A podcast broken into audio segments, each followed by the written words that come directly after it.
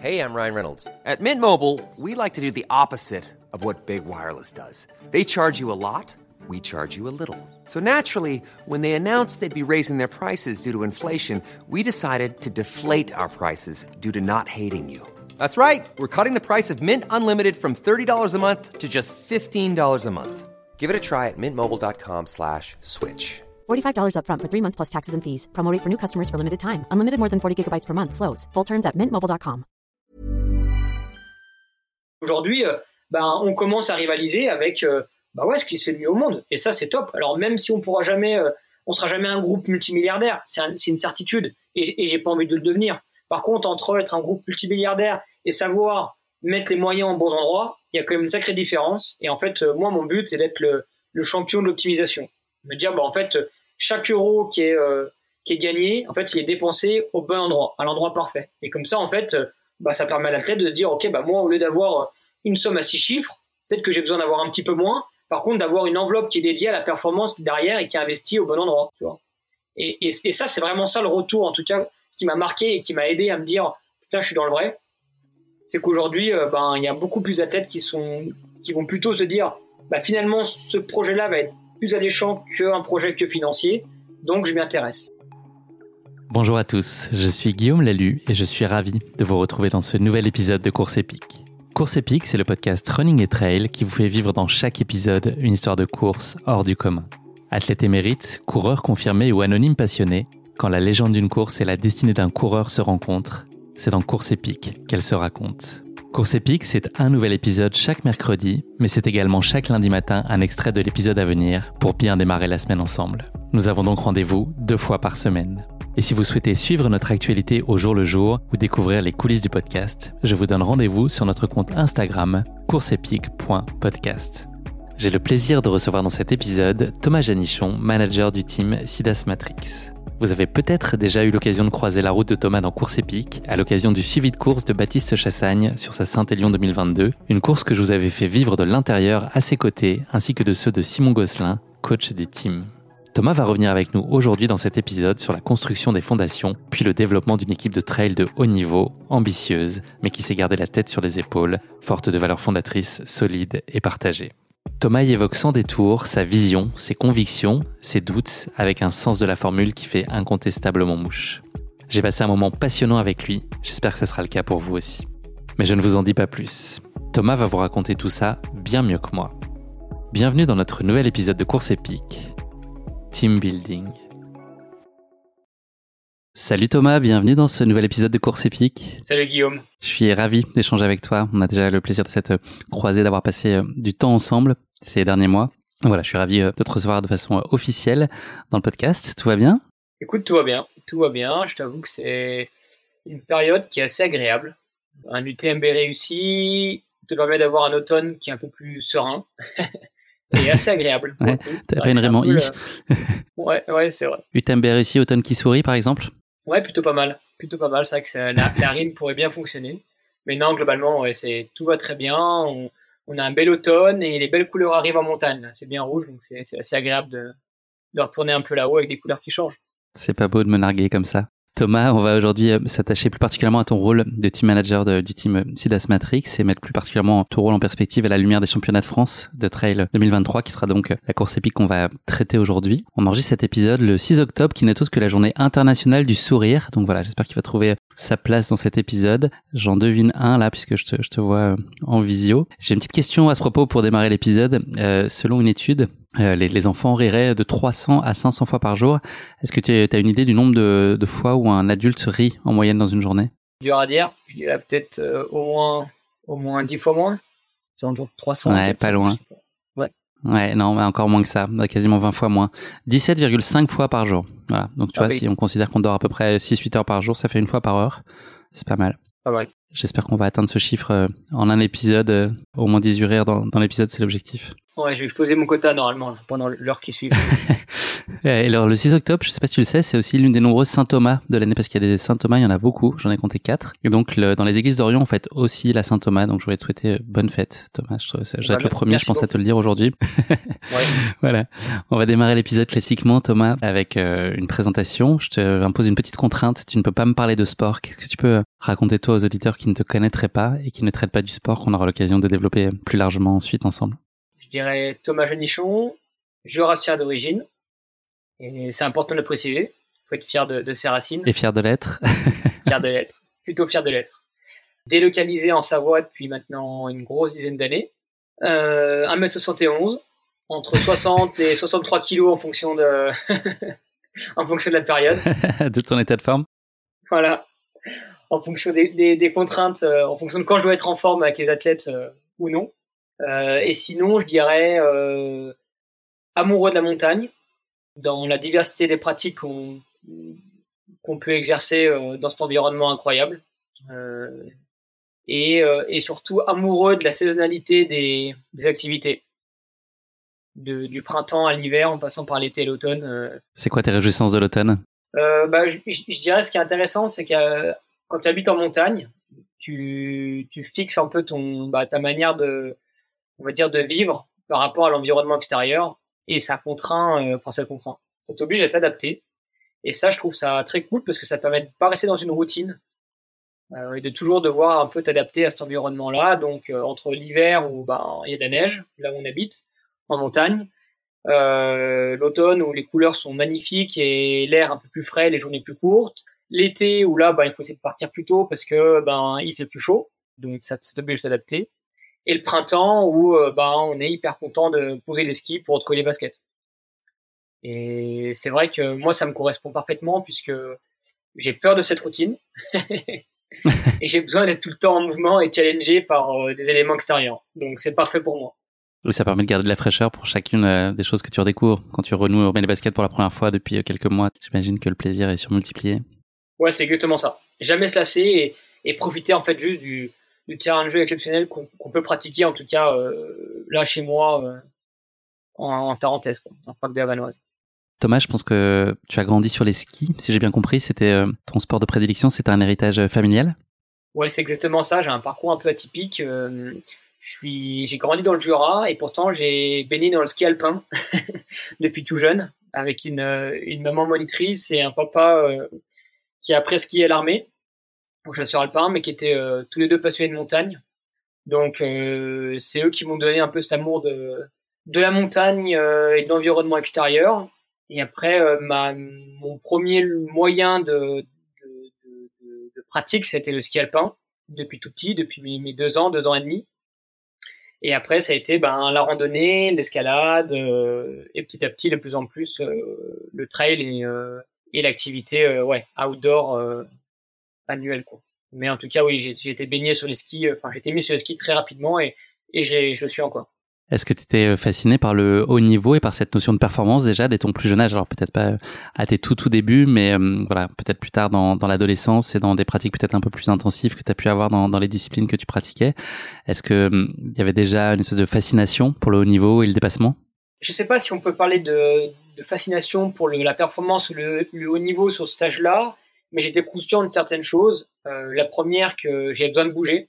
Euh, j'étais intenable et ça se ressentait euh, à l'école. Donc ça, ça, ça, ça a engendré pas mal de casse-tête et de et d'arrachage de cheveux à mes parents. Euh, parce que ben il, il fallait que j'épense mon énergie d'une manière ou d'une autre. Et, et du coup j'étais pas facile à l'école. Tu t'es fait renvoyer combien de fois? Pas mal de fois.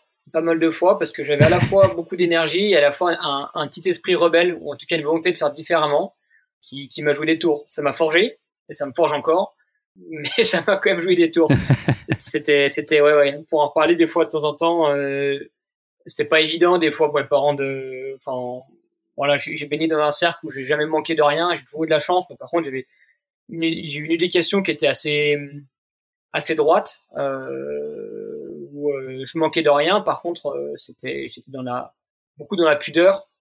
Du coup c'est vrai que cet esprit là était enfin mes parents me demandaient parfois mais qu'est-ce que qu'est-ce que tu recherches quoi qu'est-ce que tu pourquoi est-ce que pourquoi est-ce que tu fais ça?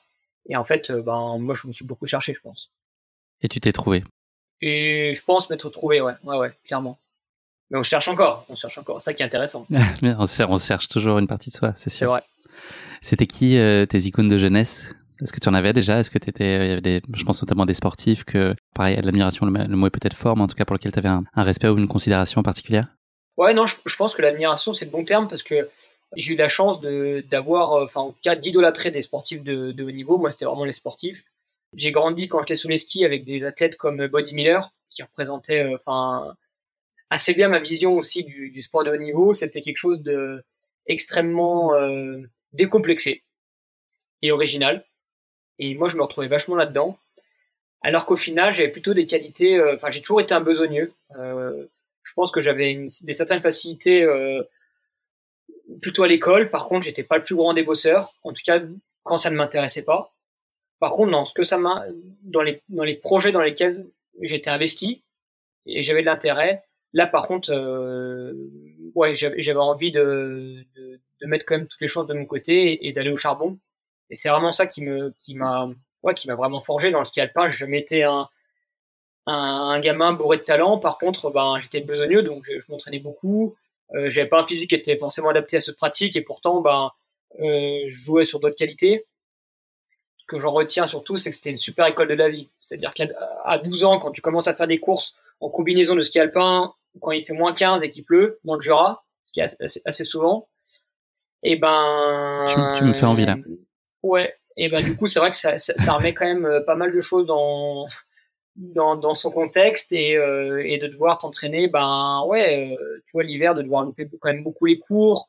Bah, tous tes week-ends, tous les samedis, c'est quand même des jeux de compétition. Le samedi soir, tu dois faire tout ton préparer tout ton matos. Le dimanche matin, tu pars à à des horaires pas possibles pour aller pour aller faire des compétitions euh, ben de fil en aiguille de plus en plus loin donc c'est vrai qu'en fait euh, ta, ta, jeunesse elle elle est enfin, tu la vis un peu différemment.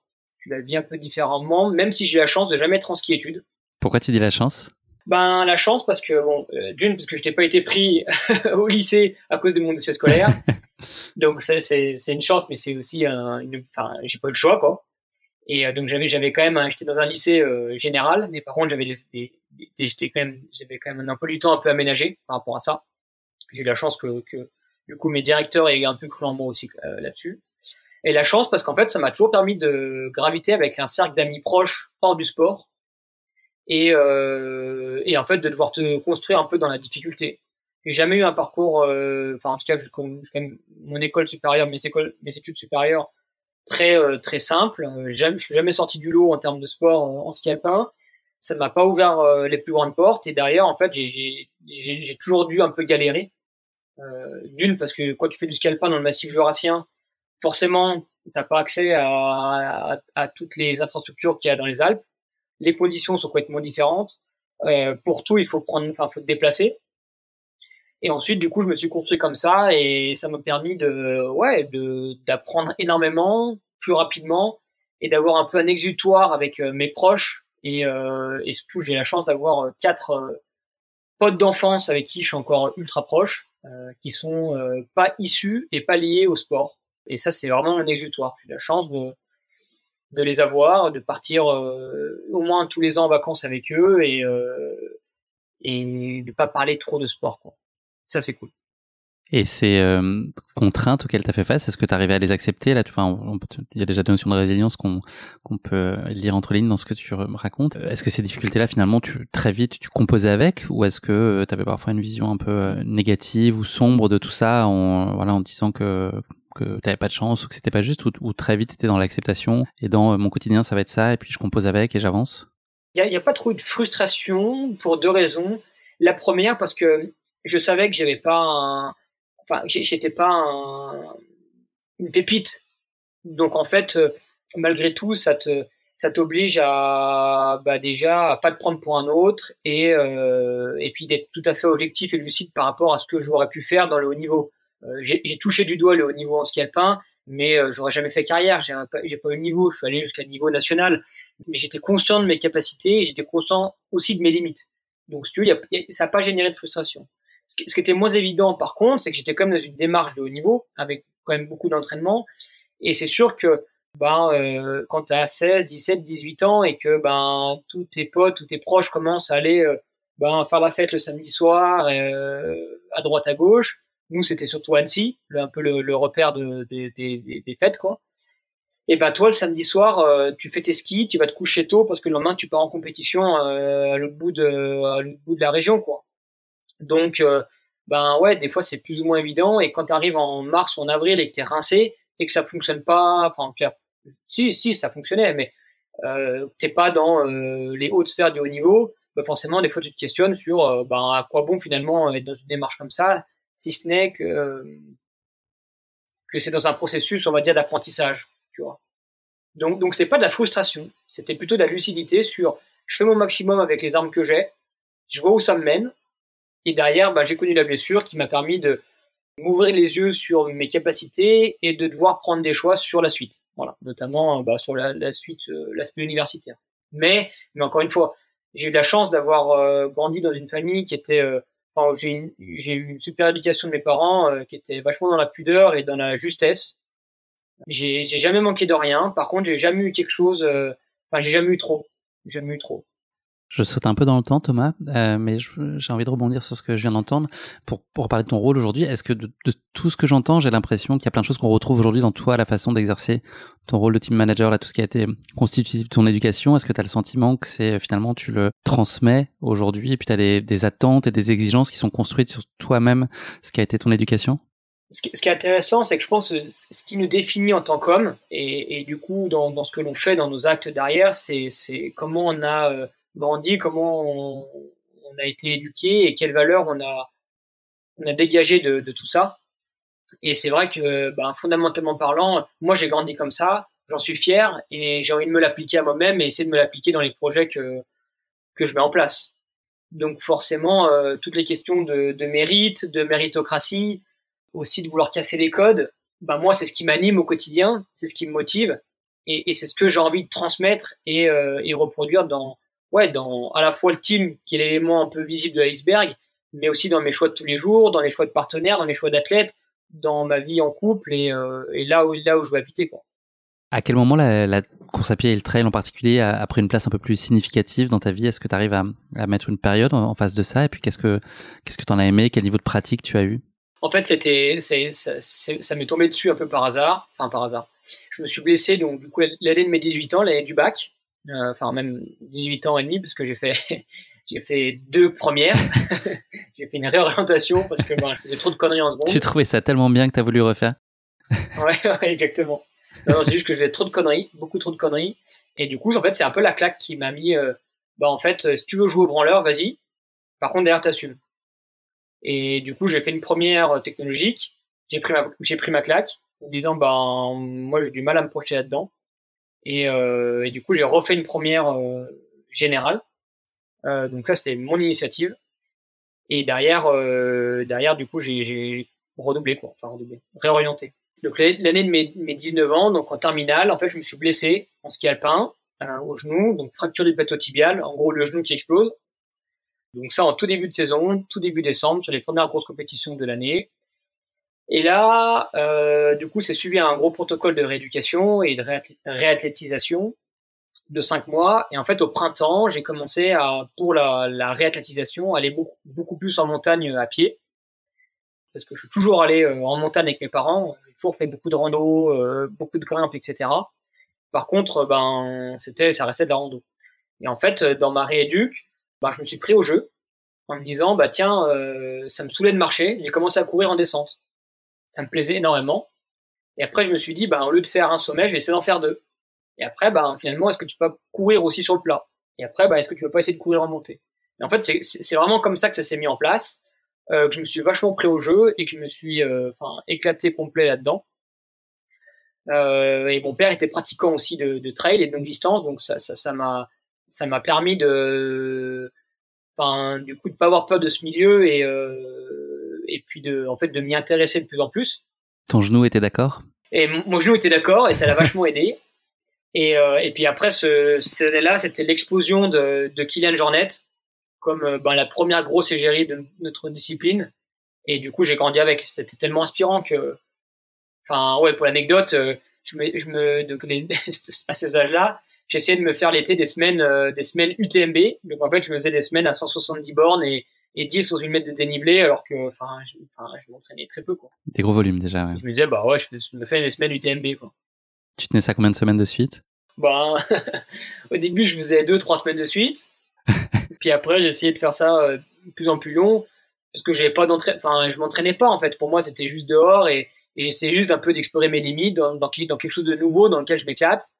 Et, euh, et puis après, bon, j'ai vite compris que euh, ben j'étais j'étais cuit complet et qu'il fallait euh, fallait revenir à un peu de raison quoi. Quelle place tu, tu accordes toi aux, courses? Est-ce que c'est important pour toi euh, Quand on regarde un peu, on se balade sur euh, ta fiche UTMB, on voit quand même l'air de rien, il y a pas mal de courses. Bah, sur certaines années d'ailleurs qu'on était assez chargées avant les années 2020, je pense si je dis pas de bêtises, mais régulièrement on peut te retrouver sur des départs. C'est quoi aujourd'hui euh, la fréquence de courses auxquelles tu participes, ton format de prédilection et à quel point c'est essentiel aussi de garder ça pour toi dans tes, dans tes années? Donc oui, c'est vrai que j'ai eu la chance de pouvoir faire beaucoup de compétitions. C'est ce qui, c'est ce qui permet aussi de connaître le milieu, enfin, de savoir de quoi tu parles quand tu demandes à un athlète de se dépasser. Et puis euh, parce que j'aime ça, moi j'aime, enfin j'aime la compétition, j'aime le dépassement de soi et c'est et je fonctionne un peu aussi au projet ou au challenge ou à la carotte, on peut l'appeler comme on veut. Et donc c'est ça aussi qui me permet de, de garder un, on va dire une rigueur, enfin une rigueur, ouais, une certaine rigueur dans l'entraînement et dans la pratique, euh, en tout cas un peu plus cadré. Donc là, de moins en moins, j'ai de moins en moins le temps de, de mettre des dossards parce qu'aujourd'hui, moi, mon but, c'est de faire du haut niveau dans le management, ou en tout cas dans la, dans la création et dans la gestion du, de, de, ce projet-là, et, et, et, pas en tant qu'athlète de haut niveau, euh, parce que ça m'intéresse moins, pour être tout à fait honnête, et, et je pense pas avoir les capacités euh, non plus pour faire du très très haut niveau. Donc ça règle aussi les soucis. Mais euh, j'essaie quand même de, de, garder deux trois dossards euh, sur des courses qui me plaisent vraiment euh, et sur lesquelles je vais essayer, en tout cas, euh, voilà, j'ai un peu pris le, le parti pris d'essayer de faire euh, des compétitions, en tout cas sur la fin d'année et l'année prochaine, que je vais vraiment préparer. Au lieu de faire un peu moyen euh, tout le temps, essayer de me caler euh, trois beaux objectifs que je vais essayer de préparer, que j'accepte de préparer. Et, et aujourd'hui, je pense qu'il est le bon moment parce que voilà, le, le, le team grossit fort, mais je vais pouvoir aussi bien, enfin, bien être aidé sur tous les aspects de la structure opérationnelle. Voilà, et, et je vais essayer d'accepter de prendre du temps, plus de temps pour moi. C'est quoi ta course la plus accomplie à ce jour, en tout cas celle euh, pour laquelle tu as une, affection particulière? J'ai fait une belle course à la MCC il y a deux, deux ou trois ans. 2021, je crois. Hmm. Ouais, 2021. 3 avec ou 4, Anthony, non? euh... Quelque chose comme ça? Ouais, 4 ou 5, je crois, quelque chose comme ça.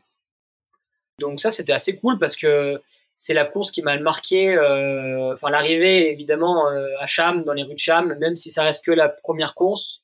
Enfin, ça, ça reste une course de, de niveau euh, enfin bien moindre que toutes les autres courses de l'UTMB évidemment, mais euh, c'est la première course de la semaine, c'est la première arrivée dans Chamonix de la semaine et il y avait un engouement de, de dingue quoi. Et c'est vrai que ça m'a ça m'avait assez marqué, c'est pour ça que bah je trouve que cette course elle est quand même intéressante. Tu vois, même euh, même avec du recul, elle est quand même vraiment intéressante. Donc ouais, moi c'est un peu la course qui m'a la course que j'ai bien aimée. Moi j'ai pris plaisir à la faire cette année. Ouais. Et après j'ai fait j'ai le parcours hein, les parcours un peu sympas que j'ai bien aimé, bah tous les massifs un peu montagneux, vraiment montagneux. Euh, euh, tu vois, j'ai fait le, tour des Fises, euh, j'ai vraiment bien aimé. bah chez moi dans le coin, c'est, enfin dans Vanois, c'est, c'est incroyable. Aiguille rouge? Aiguille rouge, j'ai fait, mais j'ai eu un souci de bide l'année passée, mais j'avais j'ai vraiment bien aimé aussi le, le, parcours. Et, et là, j'aimerais bien faire deux trois belles courses de skyrunning pour l'année prochaine. Tu vois, je, j'aime vraiment, j'aime vraiment ces courses très montagne et très techniques.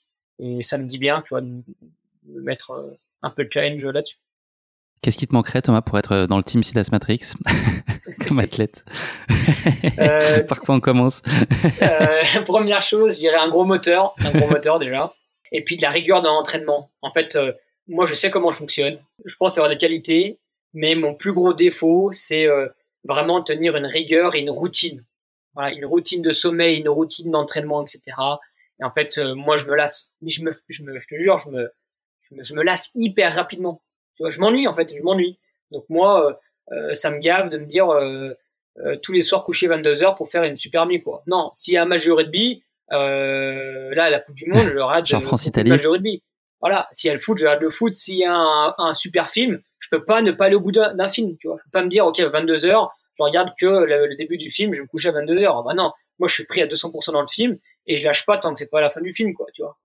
Et ça, ça, aujourd'hui, c'est, c'est, je pense, ma plus grande force d'aller au bout des choses et, euh, et de foncer, d'avoir, de pas avoir peur de foncer.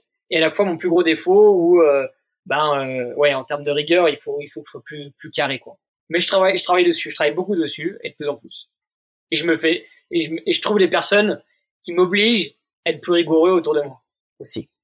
Thomas, on va s'attacher maintenant euh, plus particulièrement euh, à ton rôle, à ta casquette euh, de team manager de Sidas Matrix. Cette idée de monter le team, elle est née quand? Elle est née comment? C'est une envie de longue date? Est-ce qu'elle a pris du temps entre le, la toute première ébauche ou la, la, la, formulation, toi, dans ton esprit, de cette volonté de monter un projet de ce type-là? Et le moment où d'un seul coup ça devient concret Il y a beaucoup de temps? Est-ce que tu es du genre très patient et tu construis brique par brique ou très impulsif et tu, à partir du moment où tu as décidé quelque chose, t'enclenches très rapidement les choses? Comment tout ça est né finalement?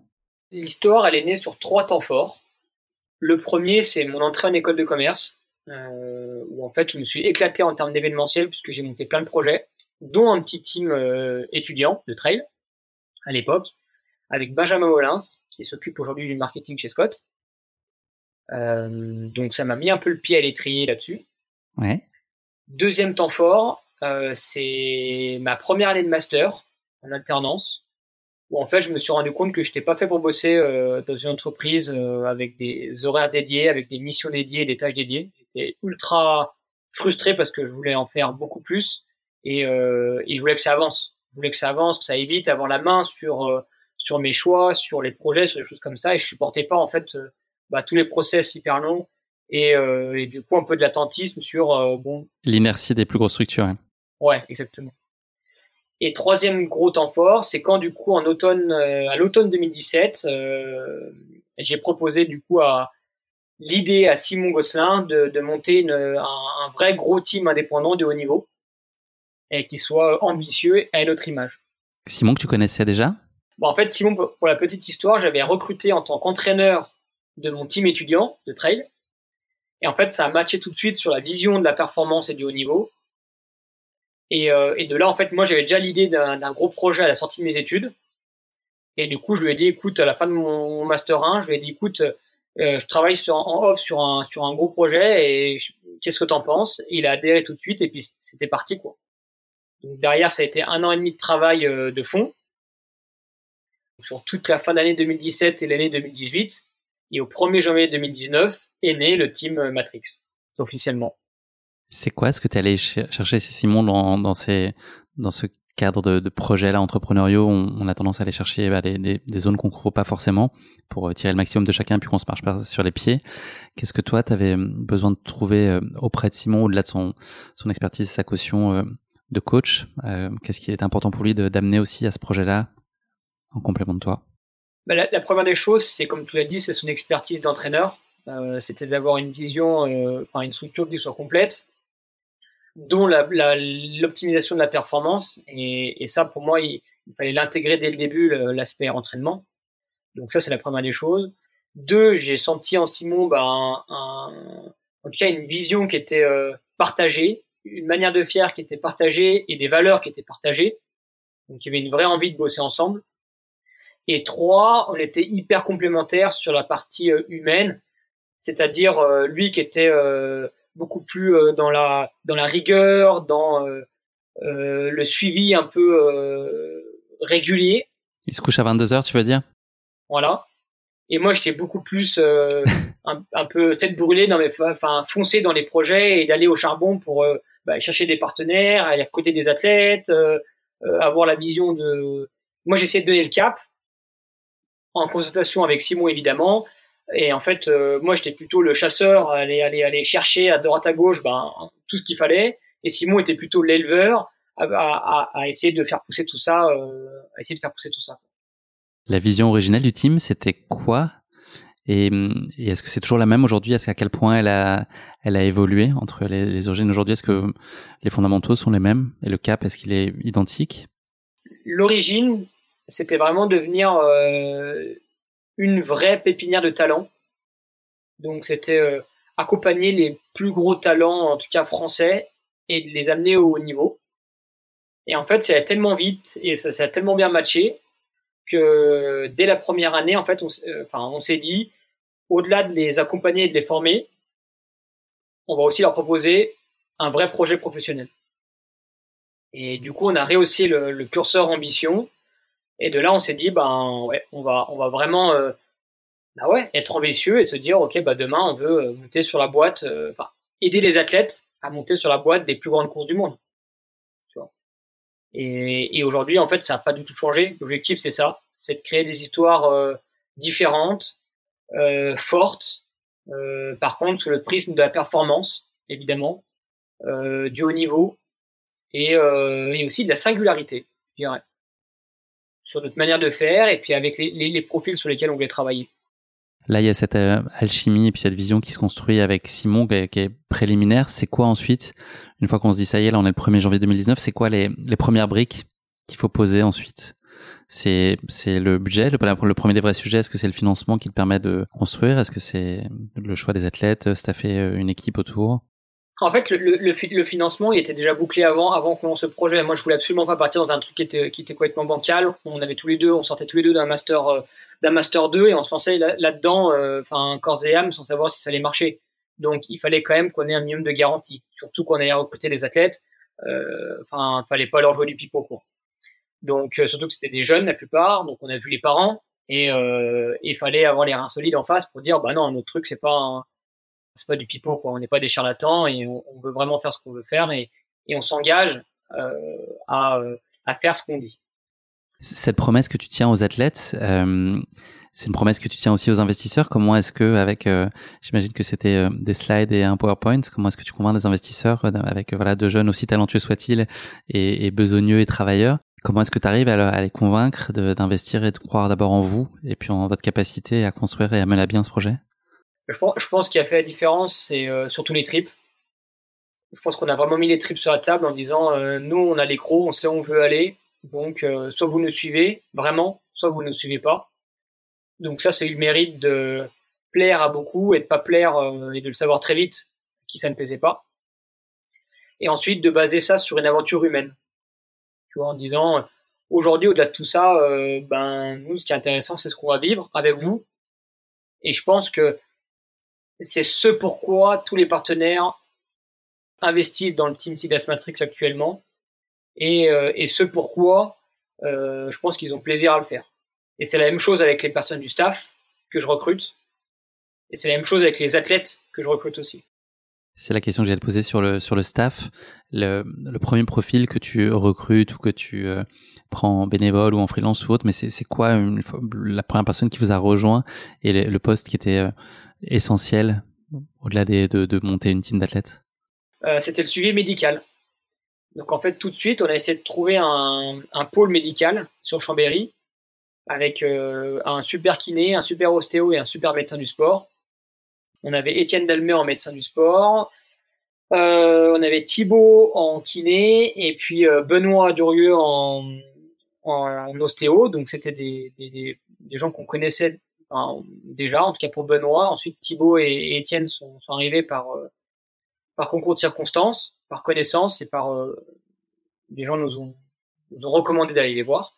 Donc c'était vraiment ça, c'était soucier du suivi de santé des athlètes, proposer une solution en face. Donc c'était simple parce que en fait, euh, au tout début, 80% du, team était basé sur Chambéry. Donc en fait, on avait basé ce pôle médical sur Chambéry et tout était simple. Les, études, les athlètes étaient encore en études, euh, donc c'était vraiment, enfin c'était top quoi. C'était facile, c'était simple. Ensuite, il a fallu ben, les amener sur euh, les premiers stages d'entraînement. Donc ça, c'était top aussi, qu'ils puissent intervenir sur le terrain. Et, euh, et, ça a tout de suite montré deux choses. La première, qu'on était dans une vraie démarche d'optimisation de performance. Et deux, qu'on se souciait du bien-être euh, de l'athlète et de l'humain qu'il y a derrière. Donc c'était pas juste, ok, on vous prend, vous êtes un pion et, derrière vous, on vous colle un t-shirt et vous débrouillez pour recourir le plus vite possible. Non, c'était tout de suite se soucier du, bien-être quand même euh, de l'humain qu'il y a derrière chaque athlète.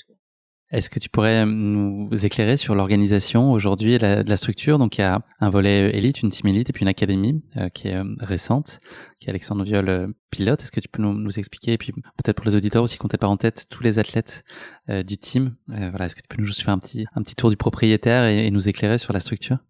Aujourd'hui c'est assez simple c'est qu'il y a, il y a trois pôles, il y a trois gros pôles, en fait, qui s'articulent. Le premier, c'est le pôle des athlètes. Donc cette année, il y en, a eu, il y en avait cinq. Baptiste Chassagne, euh, champion de France et top 10 à l'UTMB. Lucie Germain, médaille de bronze au championnat de France et top 15 au championnat du monde. Anthony Felber, plusieurs top 10 sur des manches du Golden Trail World Series et top 10 à l'OCC cette année. Simon Pacard, euh, septième du marathon du Mont Blanc et champion de France espoir.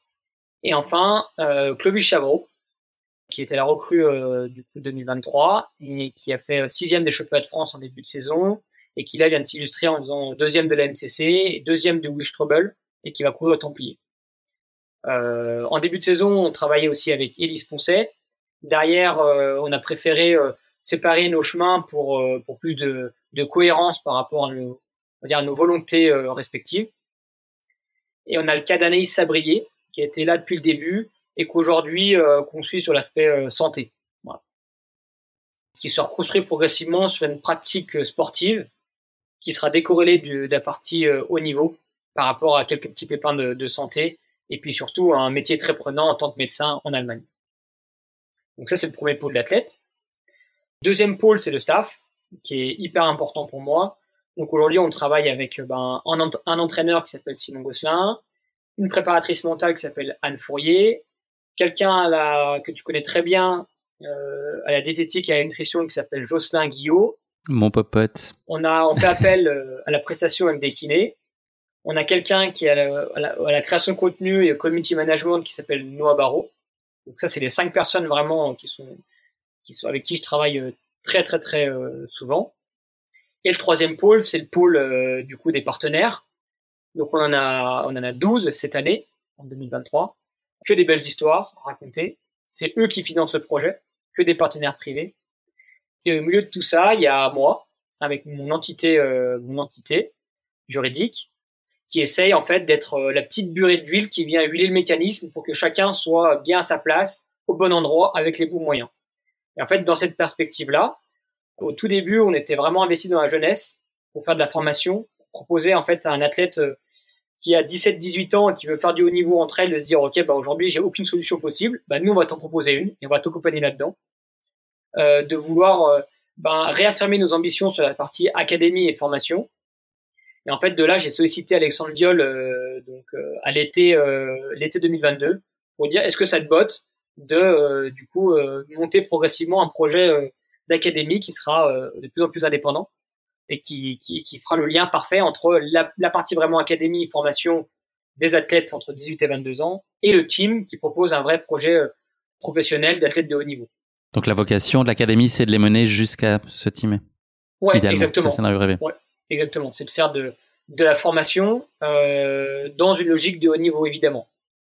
Et, et, de là, du coup, est née la Silas Matrix Academy au 1er janvier 2023 euh, avec là euh, six athlètes qui sont euh, Noé Rogier, Basile Basset, Jules Mongelaz, Elia Mattio, italien, champion d'Europe de course en montagne, euh, et en féminine, Pauline Trosselier, vice-championne de France, top 10 au championnat du monde, et Nouria Tarago, espagnole, championne du monde de skyrunning euh, junior en U23. Donc ils ont les mêmes partenaires que nous et sont du coup accompagnés par deux personnes en staff, Alexandre Viol, qui est responsable de l'académie, et Léo Bonnemer, qui s'occupe de toute la partie euh, prep physique, suivi entraînement. C'est quoi un cycle de détection là pour ces futurs talents quand on parle plus particulièrement de, l'académie, mais peut-être même toi au tout début, euh, au moment de, faire entrer les premiers athlètes dans le team? On parle de combien de temps d'observation? Au bout de combien de temps on peut avoir une vue assez euh, précise sur euh, le, potentiel d'un athlète durablement pour éviter l'épiphénomène ou la performance un peu hasardeuse, mais être sûr qu'on mise sur les bonnes personnes, que les valeurs qui sont évidemment, je pense, un critère de tout premier plan pour le choix de, de, de vos futurs euh, futurs membres de, du team, euh, que tout ça on est on est bien aligné, bien raccord. Est-ce que est-ce qu'il peut y avoir parfois un, un enjeu autour de prendre vite des décisions parce que potentiellement c'est des athlètes qui intéressent beaucoup de monde? Ou est-ce que euh, le but du jeu c'est pas se précipiter, de prendre une grande respiration, d'être sûr de faire le bon choix parce que c'est un engagement de long terme et qu'on doit être sûr de, de là où on va et puis de la promesse qu'on a aussi en capacité de tenir pour ses pour ses talents? Alors c'est vrai que c'est une super question parce qu'aujourd'hui nous c'est la question fondamentale, c'est comment créer la meilleure équipe possible. Et ça, en fait, ça veut tout dire parce qu'aujourd'hui, on a peu de place. On veut vraiment faire dans de la qualité et pas de la, quantité. Donc, on limite vraiment le nombre de places. Tu vois, moi, je limite à, à 7 athlètes au sein du team dans le modèle de fonctionnement actuel. Et à l'académie, on limite à 6, 6, voire 7 si vraiment euh, on a 7 super profils. Déjà, déjà, on a très peu de place, ce qui limite le choix. Et donc, qui limite euh, le, le, le, choix, enfin le, fait de se tromper de, de profil, tu vois. C'est que ça, ça met quand même un peu la, enfin, faut, faut pas, faut pas se tromper quoi. Et euh, aujourd'hui, c'est minimum 6 à 8 mois de veille sur sur des athlètes. Et en fait, c'est plus ou moins rapide en fonction de du feeling qu'on a avec la tête qui est en face. Tu vois, aujourd'hui, la clé, la clé que qu'on a et qu'on veut garder, c'est le terrain. En fait, euh, moi, ce qui m'intéresse de savoir, c'est pas les résultats ou euh, ou sa communauté. Moi, ce qui m'intéresse de savoir, c'est comment est-ce qu'il va réagir en compétition, comment est-ce qu'il va réagir pendant une compétition, comment est-ce qu'il va réagir avec les gens, comment est-ce qu'il va réagir avec moi, comment il va le faire euh, au, premier abord, au premier regard, comment est-ce qu'il va le faire euh, dans la suite de la relation. Et en fait, c'est vraiment là-dedans que moi je puise euh, ben toutes mes données pour savoir ben si ça peut matcher avec le groupe, s'il y a un il y a un vrai enfin un vrai bénéfice en tout cas humain dans le groupe donc de ne pas créer de concurrence en interne potentielle. Euh, savoir si ça me donne vraiment envie de bosser avec, parce que c'est un peu ça le, le, le gros sujet. C'est vraiment si moi ça me donne envie de bosser avec, et du coup euh, de manière réciproque. Et ensuite, euh, c'est ce qui nous c'est ce qui nous rassure sur le potentiel de la tête. Tu vois sur euh, tu vois euh, l'évolution de la performance, sur ses choix de compétition, sur le nombre de compétitions à laquelle il participe ou elle participe aussi.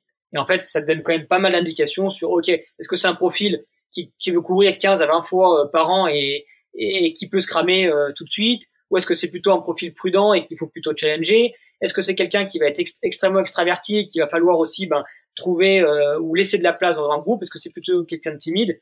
Donc c'est vraiment ça, c'est c'est c'est puiser dans les discussions, dans le contact humain, dans l'évolution de la personne dans un dans, dans une communauté quoi que ce soit en compétition dans un groupe etc et de là en fait après moi j'ai un fichier de veille avec euh, 4 5 euh, ouais j'ai j'ai 5, 5 ou 6 en fait euh, on va dire critères euh, et après en fait je me le note je me mets une note sur 10 sur chaque critère euh, ben niveau sportif carrière potentiel feeling vision communauté ou visibilité et après, du coup, je me fais un peu mes petites notes et je me dis, ouais, là, c'est un profil vraiment qui, qui ressort fort ou pas du tout.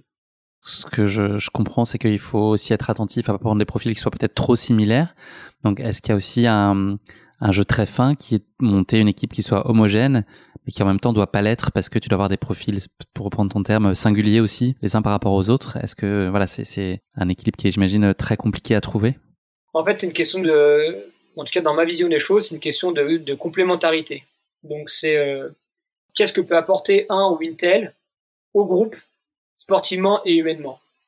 en fait, c'est vraiment cette question-là que je me pose à chaque fois en disant bah ok, tu veux recruter euh, le champion du monde ou le gagnant de l'UTMB, très bien.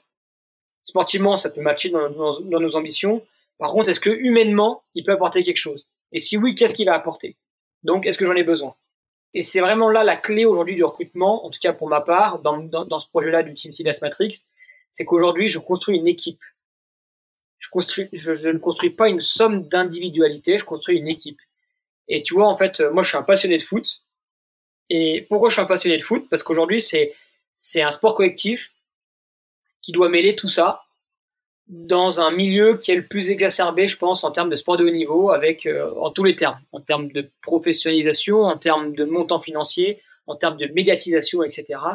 Et ça que je trouve hyper intéressant, c'est euh, en fait aller chercher l'extrême de ce qui peut se passer dans le foot, les situations rocambolesques qu'on peut qu'on peut qu'on peut trouver, et te dire ah ouais mais si moi ça m'arrive, comment comment je vais gérer ça Donc est-ce que je dois recruter euh, 11 Mbappé ou 7 Mbappé ou est-ce que je me dis pas plutôt il me faut euh, bah, un ou deux profils qui peuvent euh, bah, qui vont être à l'aise avec la lumière, qui vont aimer ça et qui vont s'en servir pour pour devenir des, des, personnes ben, à forte notoriété et à la fois avoir des profils qui sont un peu plus ben, dans la timidité ou, euh, ou dans de la, singularité en, termes de profil humain pour à la fois accepter ça et que chacun en fait trouve sa manière d'exister et qu'il soit pleinement épanoui humainement, ce qui permettra d'être complètement épanoui sportivement et ce qui permettra derrière bah, de faire du haut niveau voire du très haut niveau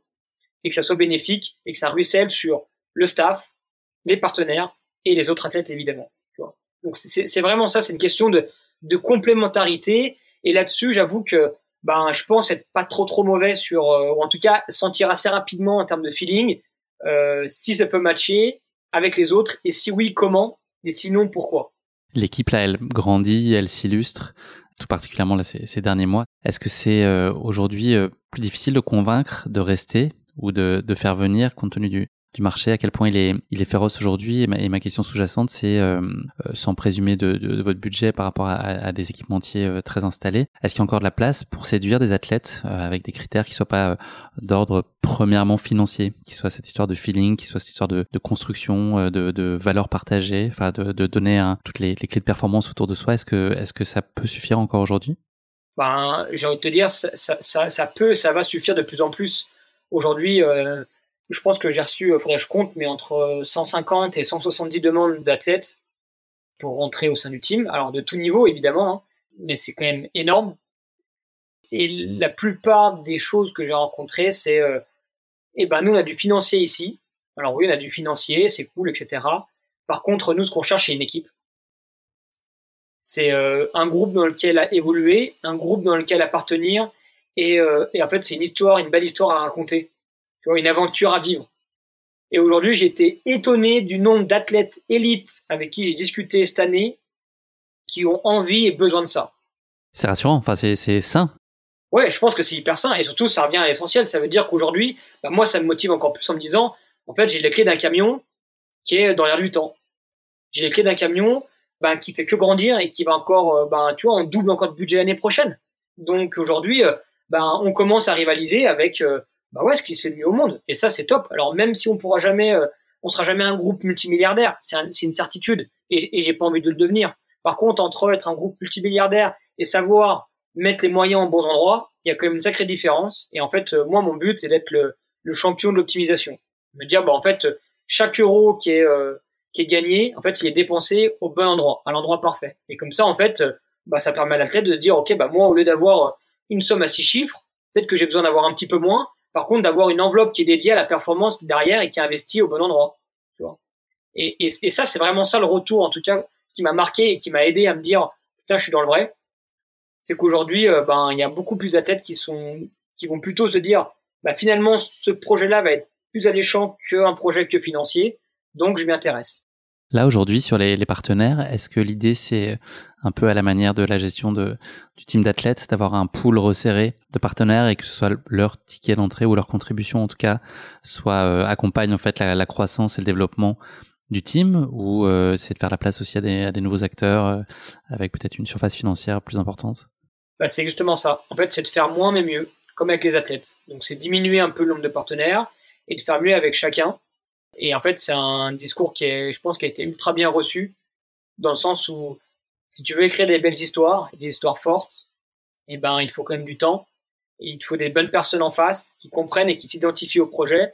Si tu as 25 partenaires, eh ben, au bout d'un moment, les partenaires, ils s'investissent pas dans ton projet. Donc euh, là-dessus, c'est hyper valorisant de sentir qu'en face, euh, ben, ils ont envie de continuer avec toi et te le font savoir et ils mettent des moyens en face, tu vois. Et là-dessus, j'ai de la chance. J'ai la chance de compter sur des partenaires qui sont fidèles. La plupart sont là depuis le début et euh, qui croient vraiment dans le projet et qui mettent les moyens en face. Tu vois.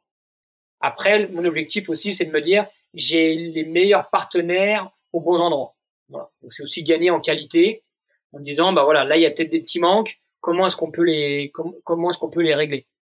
L'international, c'est un, un, enjeu pour vous aujourd'hui? À, à, quel point tu priorises cet axe-là, ce rayonnement euh, par des athlètes ou par des compétitions internationales sur lesquelles vous pourriez briller C'est un vrai enjeu. C'est un vrai enjeu, mais il faut le faire de manière intelligente. Aujourd'hui, pourquoi est-ce que c'est intéressant? C'est que ça permet plusieurs choses. La première, de créer encore moins de concurrence en interne, si j'ai des profils, euh, tu vois, étrangers.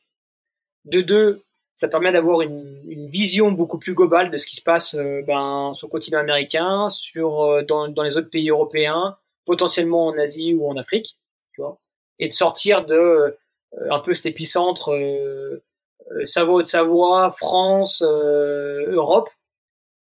Parce qu'aujourd'hui, oui, c'est le noyau dur, en tout cas, de la discipline. Mais par contre, on a énormément à apprendre de ce qui se passe aux US, de ce qui se passe en Italie, en Espagne, en Suisse, en Pologne, en Asie, qui est en train d'exploser. en Afrique. Et, et, ça, en fait, moi, j'ai envie de travailler là-dessus, mais de le faire de manière intelligente. Donc, c'est pas recruter des athlètes au bout du monde et sans pouvoir leur proposer un vrai modèle de, développement ou de fonctionnement. Donc aujourd'hui, mon but, c'est de me dire, OK, ben, je vais recruter juste les meilleurs athlètes au sein de mon projet. Et si tu regardes un peu les derniers résultats, c'est vrai que beaucoup des meilleurs athlètes sont quand même français. Donc pour le moment, le en tout cas dans, dans l'année à venir, l'effectif va plutôt rester en tout cas à majorité francophone sur le team. L'académie est en train de vraiment euh, s'ouvrir encore plus à l'Europe avec euh, potentiellement un troisième profil étranger. Et en fait, ça permet aussi de faire les choses intelligemment. Donc, on teste avec l'académie. Si ça matche bien, que ça fonctionne bien dans ce degré de fonctionnement, bah moi, ça me permet d'avoir le maximum de billes derrière pour me dire, OK, bah là, ça, marche bien, ça, ça marche pas bien. Pourquoi est-ce que ça marche bien dans les équipes de vélo? Parce qu'aujourd'hui, les, les, athlètes sont euh, bah, salariés et doivent habiter dans un cercle d'habitation euh, de tant de kilomètres autour de, l'épicentre de l'équipe. Ils peuvent le faire. Ils sont pros, euh, ils sont salariés, donc l'équipe peut un peu les obliger à, faire ça. Nous aujourd'hui, bah moi je me vois mal à demander à un Anglais, un Américain ou euh, ou, asiatique de dire ok bah tu viens dans le la structure, par contre tu viens habiter dans, dans l'arc alpin quoi. Merci beaucoup, c'est très très intéressant. On va parler maintenant de la, de la, relation plus spécifique aux athlètes du team. C'est quoi une relation euh, au fil de l'eau, c'est-à-dire hors euh, hors compétition et gros pic ou phase euh, ultime de préparation? Tu vois, une semaine, on va dire, creuse. Est-ce que tu parles, euh, est-ce que tu parles quotidiennement aux athlètes? À, quel point il y a, y a cette relation-là, à quel point il y a besoin d'avoir euh, un, un, tel suivi entre vous? Non, moi je, moi je suis pas, euh, je parle pas quotidiennement aux athlètes parce que en fait ça me saoule, ça me saoule de parler par message. Je préfère, moi ce que j'aime c'est discuter. Et du coup, je préfère les appeler euh, une fois toutes les deux semaines ou trois semaines et de faire le tour de tous les gros points à voir plutôt que d'envoyer un message tous les jours euh, pour savoir comment ça va. Donc en fait, euh, une semaine type, ou en tout cas sur un cycle de deux trois semaines, c'est ben la plupart du temps c'est soit un événement en physique, soit au moins un ou deux coups de téléphone pour un peu saisir toutes les grosses, enfin les gros points abordés. Et après tout ce qui est par message, c'est sur des points très clés, donc c'est des choses des dernières news que j'ai besoin euh, tout de suite, ou savoir un peu comment ça va par rapport à une blessure ou, euh, ou quand ils sont pas bien, jusqu'à l'organisation euh, logistique sur un événement, de la commande de produits ou ou plutôt de de la déconnade aussi, tu vois, sur des choses, ou alors même aborder des sujets un peu différents en disant bah tiens j'ai vu ça ou qu'est-ce que t'en penses de ça ou voilà comment comment comment ça a été ta course des choses comme ça tu vois. Donc moi je, je fonctionne pas comme ça. C'est aussi pour ça que Simon était était top au début, c'est qu'aujourd'hui, il, enfin, il était vraiment mon, parfait complément sur, bah, lui, il, aimait discuter avec les athlètes tous les jours, ou en tout cas beaucoup plus régulièrement que moi, et moi, j'abordais que les points importants quand il fallait le faire. Parce qu'aujourd'hui, bah, moi, je dois gérer, euh, ou en tout cas m'occuper de, des sept athlètes, en tout cas des cinq, euh, plus des potentiels nouveaux, plus des partenaires, plus du staff, plus de la partie un peu RP, plus la partie organisationnelle, et euh, et puis toute la partie euh, enfin vision tu vois le, temps que je passe à à réfléchir à comment doit être le team euh, dans un mois, dans six mois, dans un an, dans trois ans, etc. Bah ça c'est c'est ce que je préfère et c'est ce qui me prend le plus de temps actuellement, tu vois. Écrire, noter, enfin voilà, le je me je me réveille la nuit, je me réveille la nuit parce que je pense à un milliard de choses et du coup je m'enlève la nuit euh, pour les noter. Et putain ça j'ai pensé à ça, ça peut être top ou ça c'est finalement c'est essentiel ou ça, il faut absolument euh, que je creuse cette idée-là ou ce, ce, ce concept-là ou, euh, ou, ce que fait une équipe, euh, tu vois, dans n'importe dans, dans quel sport. Et, et moi, c'est ça qui me plaît le plus et qui me prend le plus de temps. C'est vraiment réfléchir, réfléchir, réfléchir. En fait, ça s'arrête jamais trop de de mouliner. De ouais, de mouliner. Vous êtes une équipe resserrée qui se connaît depuis longtemps. La limite dans la relation, elle doit être là aussi très fine et très subtile. Comment ne pas tomber dans trop d'affect ou de biais qui pourraient peut-être nuire euh, à la performance et à la trajectoire euh, saine comme elle devrait être sur sur le long terme? Et puis est-ce que parfois tu toi tu t'imposes d'être un peu euh, en retrait ou, ou, pas entendre ce que ton cœur spontanément dicterait, mais de, de finalement mettre ta, casquette de team manager? Est-ce que est-ce que tu arrives pleinement à le faire en, en toute situation Est-ce que les athlètes, le reçoivent bien quel que soit le degré de proximité? Est-ce que ça peut créer parfois euh, des frictions ou de l'incompréhension? Bah, c'est, exactement ça. C'est, ça qui dont j'apprends le plus parce que tu finalement Ben oui, je suis, je suis issu d'une école de commerce, mais malgré tout, c'est ma première grosse expérience professionnelle. Et en fait, j'apprends tous les jours. C'est ce qui me plaît le plus là-dedans. C'est en fait que je me construis. Je me construis avec euh, des personnes que j'apprécie et surtout avec des personnes que je choisis. Et c'est ça le, je pense, mon plus grand luxe dans la vie actuellement, c'est que je choisis les personnes avec qui j'ai envie de travailler. Et ça, c'est quand même euh, une chance de dingue. Donc j'apprends, j'apprends continuellement. Je fais énormément d'erreurs. Et ça, c'est top. Et à la fois, je m'épanouis dans euh, dans ce que je fais de bien aussi. Euh, J'avoue que ben des fois, je me dis putain, mais là, c'est quand même cool. Euh, c'est quand même pas mal ce que tu fais. C'est pas mal ce qu'on fait. Pas mal ce que le team fait aussi. Et je pense que c'est important de s'en rendre compte. Et aujourd'hui, le but, c'est de trouver la meilleure position par rapport au fait que oui, on est, on une équipe qui est proche et qu'on le sera parce qu'aujourd'hui, moi, je base beaucoup de choses sur l'humain et, sur l'envie de travailler avec les personnes qui sont en face de moi. Donc, euh, c'est vraiment ça ma principale motivation. Mais à la fois, euh, bah, c'est moi qui signe les contrats euh, quand ils arrivent et c'est moi aussi qui dis quand, quand ça peut se terminer. Donc, je me dois de garder de la hauteur par rapport à ça. Euh, parce que il faut aussi que je me protège et il faut aussi que je protège les athlètes en face. Et tu vois, aujourd'hui, j'essaie vraiment de réaffirmer aux yeux des athlètes de manière complètement euh, enfin, pragmatique en disant que je suis le manager et le, gérant du team Silas Matrix. Je ne suis pas le manager d'un Mathis Chassagne, d'un Anthony Felber ou d'une Lucie Germain. Aujourd'hui, moi, je suis le gérant d'une structure et la structure travaille avec des athlètes. Mais en aucun cas, je vais gérer l'athlète d'Anthony Felber. Je vais contribuer à développer sa carrière, mais je ne vais pas gérer sa, carrière et je refuse de le faire. Parce qu'aujourd'hui, si ça se passe pas bien, ça sera à moi de dire à Anthony, ok, on arrête là. Et au contraire, si demain Anthony reçoit une proposition euh, qui peut pas refuser, bah, ça, ça, me foutrait trop les boules de me dire, purée, tout ce que j'ai construit là, bah, finalement, ça s'évanouit là-dedans. Non, aujourd'hui, moi, en quoi je crois, c'est l'institution SIDAS Matrix, qui doit être plus forte que tout. Donc si demain je dois faire des choix durs, ce qui a été le cas, et ce qui sera encore le cas, et eh ben aujourd'hui, j'ai privilégié la structure à l'individu, que ce soit dans le staff, soit dans les partenaires, que soit dans les athlètes. Et si demain, je suis plus l'homme de la situation, et eh ben quelqu'un de plus compétent et plus motivé que moi prendra ma place. Aussi simple que ça. Si je fais parallèle avec le foot, l'exemple du Paris Saint-Germain, il est, parfait. C'est comment une institution doit se positionner pour qu'aujourd'hui les athlètes, le staff et les partenaires respectent l'institution en tant que telle et que du coup l'institution soit considérée comme bah, une vraie marque de fabrique. Et c'est ça qui m'intéresse profondément. Et c'est pour ça aussi qu'on est multimarque et qu'on n'est pas lié à une seule marque. C'est pouvoir avoir le choix de faire, ben, globalement, ce que je veux dans le choix des athlètes, le choix des partenaires et dans la, dans, dans la en cas, dans l'image que je veux donner au team CS Matrix. Je te souhaite de réussir là où le PSG a de la difficulté à installer l'institution. J'ai une question sur les objectifs, Thomas, pour les athlètes. Euh, comment ils sont euh, déterminés, qui contribue à quelle hauteur, à quel point c'est euh, consultatif? Et, est-ce que avant tout, et j'ai mon idée sur la réponse, c'est au cœur de, de tout ça, c'est l'athlète qui doit guider, orienter, parce que si c'est pas un objectif qu'il a choisi, il pourra pas y performer? Ben, en fait, c'est exactement ça. Et là, on est en plein dedans, tu vois, actuellement, pour les, on, travaille sur les, les, calendriers du coup de 2024.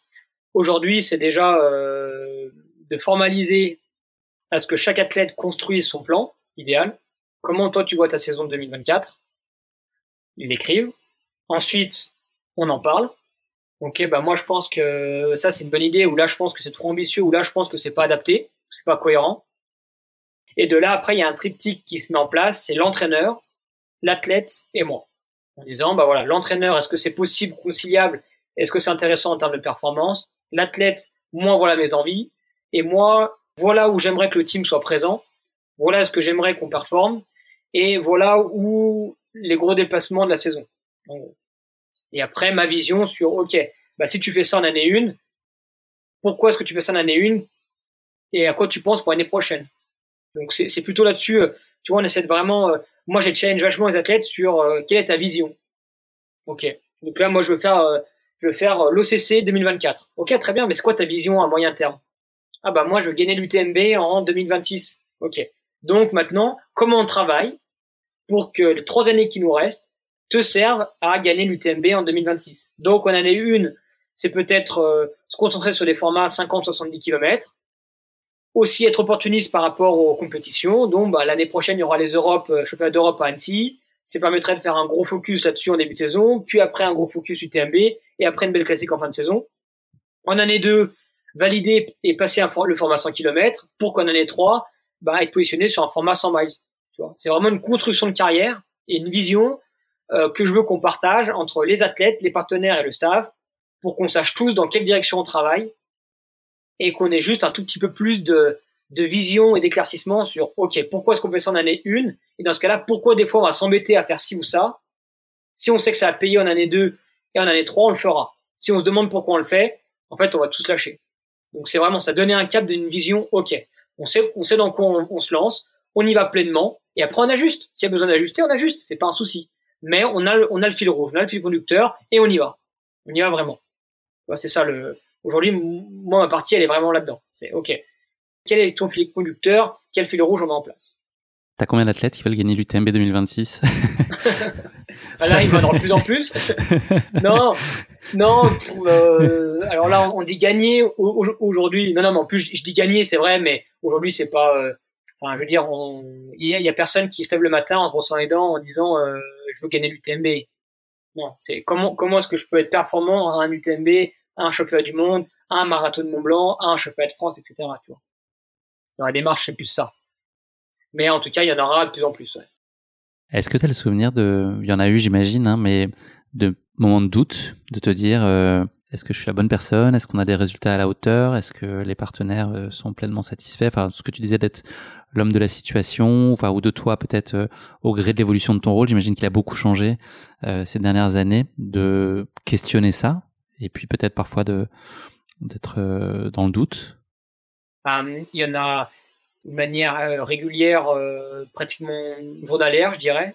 De me dire est-ce que c'est, est-ce que tu fais les bons choix? Parce qu'en fait, euh, ben, moi, mon rôle aussi, bah, c'est de donner un, cap, de donner une vision. Et si moi je me trompe dans, le cap que je donne, et ben en fait, j'emmène tout le monde dans ces mauvaises décisions-là. Et ça, aujourd'hui, ben c'est ma responsabilité que je dois assumer et que j'assume pleinement parce que c'est ce qui me motive aussi, clairement moi, j'ai envie d'incarner un projet, j'ai envie d'incarner mon projet. Et, et c'est ce qui, c'est ce qui me motive et me, remet en question un peu tous les jours. Donc, oui, il y a une vraie, il y a une vraie remise en question. Et après, il y a, euh, oui, il y a, il y a, eu notamment un gros moment de doute et de remise en question euh, sur, euh, ben, en tout cas cet hiver et, et, le printemps, qui a aussi été, du coup, mis en lumière par euh, du coup un peu ma, ma, course épique, en tout cas mon week-end épique euh, en début de saison au championnat de France. Et, euh, et en fait, j'ai connu vraiment une période ouais très enfin, très compliquée sur le fait que j'avais bah, j'étais complètement cramé à tous les points, nerveusement, physiquement, intellectuellement. Ben j'en avais marre et j'en avais marre de me dire bah, pourquoi est-ce que tu fais tout ça? Est-ce que tu es la bonne personne? Et est-ce que tu vas y arriver? Donc ça a quand même duré longtemps et, et ça, ça m'a énormément endurci et ça m'a fait vachement ouvrir les yeux sur à la fois ce que je faisais de bien aussi, euh, de savoir avec qui j'avais travailler. Parce que c'est ça en fait, c'est dans les moments durs que tu vois avec, avec qui tu veux travailler et qui sont les personnes qui sont là euh, aussi pour toi quand ça va pas bien. Et c'est vrai que c'est dans les moments là où en fait on a vraiment besoin on a vraiment besoin des autres. Euh, tu vois, aujourd'hui, un athlète qui gagne à l'UTMB, demain, il a besoin de personne. Il sort sur la vague. Euh, faut juste aider un peu à, à pas se bouffer par tout l'aspect médiatique, mais globalement, il a, besoin de personne, il a réussi. Là où les athlètes ont besoin, c'est quand ça va pas bien. Et c'est là où tu crées les vraies relations, c'est là où tu vois aussi la vraie nature des personnes, et c'est là où je trouve que tu tires l'essence même de la motivation euh, pour laquelle euh, tu veux continuer à travailler sur tel ou tel projet. Donc, euh, donc moi en fait, ça m'a ça m'a vraiment ouvert les yeux. J'ai pris beaucoup de temps pour euh, essayer de tout poser sur le papier de manière très claire, euh, parce que ça, ça mouline, ça mouline, ça mouline. Donc tu vois, je dormais pas nuits parce que je réfléchissais à un milliard de trucs et que j'arrivais pas à faire une boule de papier dans la tronche et d'acheter à la poubelle. Donc euh, bah je dormais pas ou j'écrivais mais c'était pas clair donc en fait c'était pas du tout productif. Donc derrière, bah, ça impacte ben, les autres, les autres le voient, le team, enfin les athlètes le voyaient, les partenaires le voyaient, euh, aussi bah, ma compagne Lucie le voyait aussi, euh, et c'était pas cool. C'était pas cool pour, euh, en tout cas c'était pas bien pour personne, et surtout pas pour les autres parce que je me suis toujours dit qu'il fallait toujours être professionnel et pas montrer de faille. Et en fait c'est la première fois que j'ai accepté de montrer une, et du coup de l'assumer, de la matérialiser et de me dire que bah non, tu dois pas, euh, en fait, à, te montrer complètement sans faille. Et ben, du coup, euh, l'attente elle est, elle est énorme derrière, et du coup, on te laisse pas. Euh, enfin, tu te mets dans une position qui peut être délicate parce qu'aujourd'hui, on, t'attend en tournant sur tout, tout le temps, partout. Euh, et en fait, dès que ça va pas bien, et ben tout te retombe dessus. Et après, t'as que t'as que à assumer parce que tu as, toujours voulu être dans cette situation-là en disant bah non, je vais y arriver, vous inquiétez pas, je m'en sortirai, ça va, ça va bien se passer. Et en fait, juste de dire ok, bah finalement non, là ça va pas, ou je suis pas capable de le faire, ou euh, bah là je traverse une période moins cool. Et ben en fait, tu crées vite de l'empathie. Et c'est là où tu vois que les gens en fait ils ont envie de t'aider. Et, et c'est là où les relations humaines sont hyper fortes, c'est que tu vois en fait dans le regard de l'autre que d'une c'est la nature, c'est normal, les gens euh, bah, on passe tous par là à un moment donné de la vie. Et en fait, c'est ce qui aussi te permet de bah, d'apprendre et d'avancer. Et au lieu de faire le gros dur en disant non, il y a rien qui m'atteint, et ben en fait de juste un tout petit peu ouvrir les vannes. Alors après, avec le, certain degré de pudeur que, que chacun veut mettre en place, et ben ça permet en fait de potentiellement y voir plus clair et, euh, et d'apprendre surtout encore une fois d'apprendre, d'apprendre, d'apprendre et, et d'en sortir grandi quoi, plus fort, tu vois. Merci beaucoup Thomas. On a fait un long, long détour, mais c'était important, je pense, de rentrer en profondeur dans ton rôle. Il y a encore beaucoup de choses, euh, beaucoup de choses à dire, mais je vais essayer de résister dans un, une durée d'épisode euh, raisonnable. On va raccrocher le fil du podcast avec euh, la rubrique qui est le, questionnaire de Proust. J'aurais voulu savoir quel était le moment qui a changé ta vie pour toujours, perso, pro. Bah, jusqu'à maintenant, je pense que c'est vraiment cet automne 2017. en fait, quand je propose à Simon de, de monter un, une structure indépendante de haut niveau, quoi. Et de me dire, ok, ben, je me prends en main, euh, je vais au bout de mon idée, et puis je me lance, quoi. C'est parti, on y va. Puis on verra bien ce qui va se passer. L'accomplissement qui t'apporte le plus de fierté. Tu ressens ça, de la fierté? Ben, j'en ai de la fierté, mais j'ai du mal à l'exprimer. Euh, Aujourd'hui, euh, quand ça se passe bien, je vois plutôt ce qui, ce qu'on doit améliorer, ce qu'on peut améliorer, plutôt que de me dire, putain, c'est pas mal ce qu'on a fait quand même. Tu vois. Et on me le dit beaucoup. Euh, que, que, je dois plus savourer et plus être conscient de ce qu'on fait. Et moi, ce qui m'intéresse, au contraire, c'est comment est-ce qu'on peut encore plus avancer, qu'est-ce qu'on peut faire encore de mieux, qu'est-ce qu'on peut faire encore de plus pour euh, continuer de progresser, progresser, progresser, quoi, dans tous les domaines. Et du coup, j'essaie des fois de temps en temps de me dire, ouais, c'est quand même pas mal euh, ce qu'on fait, et c'est pas mal aussi ce que toi tu fais, Tom, euh, dans, dans, dans, ton rôle et dans tes missions. Aujourd'hui, ce qui, ce qui me rend le plus fier, euh, c'est de me dire que l'année prochaine, les athlètes du team euh, pourront euh, vivre pleinement de leur passion, qui est d'être un athlète de haut niveau en trail running. Et en fait, de me dire que, bah, en même pas cinq ans, j'ai réussi à, ouais, d'une certaine manière euh, contribuer à pouvoir faire vivre des gens de ce qu'ils aiment vraiment dans quelque chose où ils sont pleinement épanouis quoi.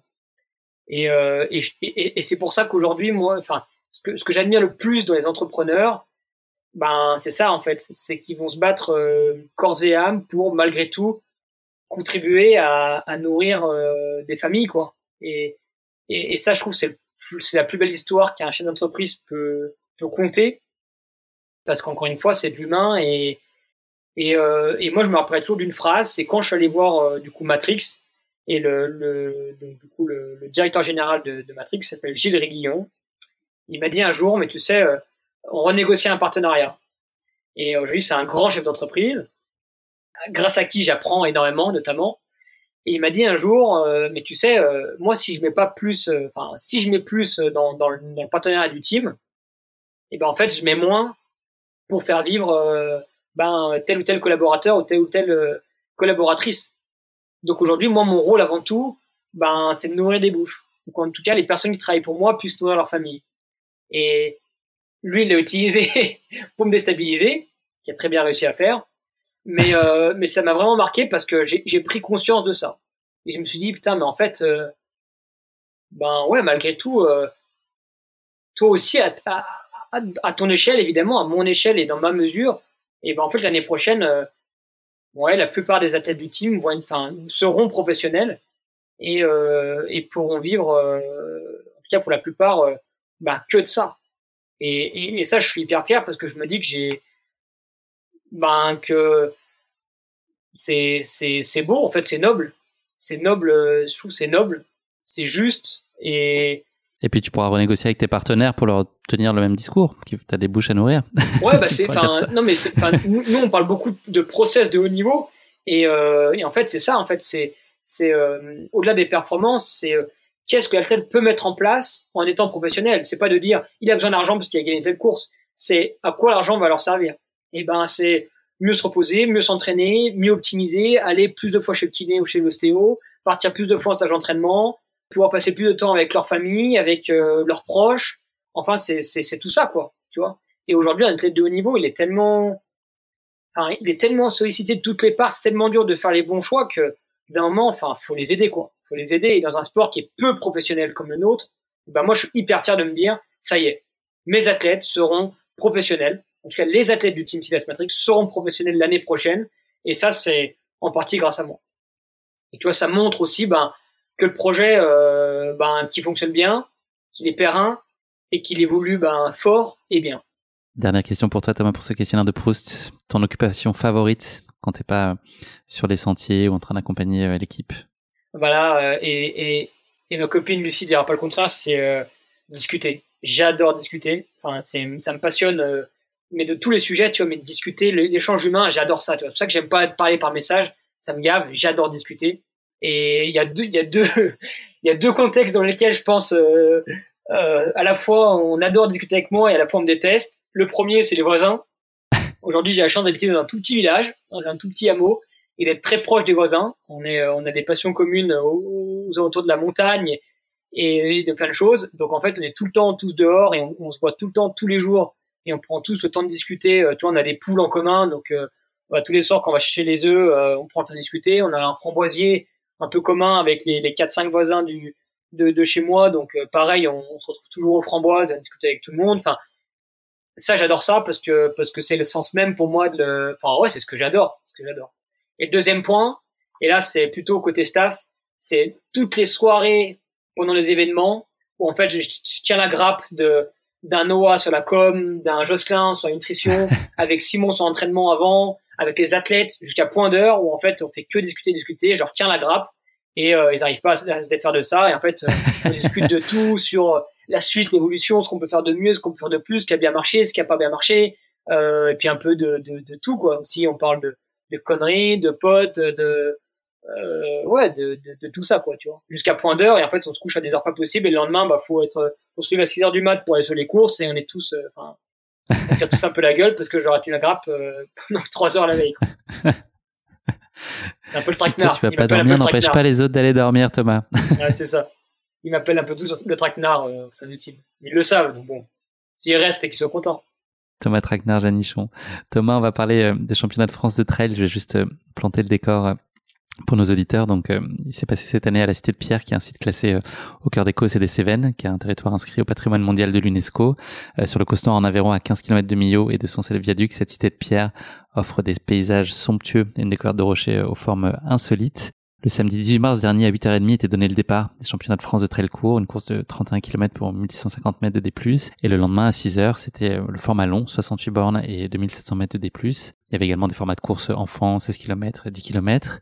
Il y a des petits changements sur le parcours puisque la direction de course a modifié euh, quelques jours avant le départ euh, le 68 km et le 31 km suite à un problème euh, visiblement foncier. Donc voilà, le 31 km était le, plus impacté et je crois que le 68 km a perdu à peu près 200 mètres de dénivelé dans la bataille, mais une distance qui a été sensiblement la même et donc l'enjeu autour de cette course en particulier c'était d'aller chercher sa sélection pour l'équipe de France avec les en ligne de mire des championnats du monde qui se tenaient à Innsbruck trois mois plus tard au mois de juin.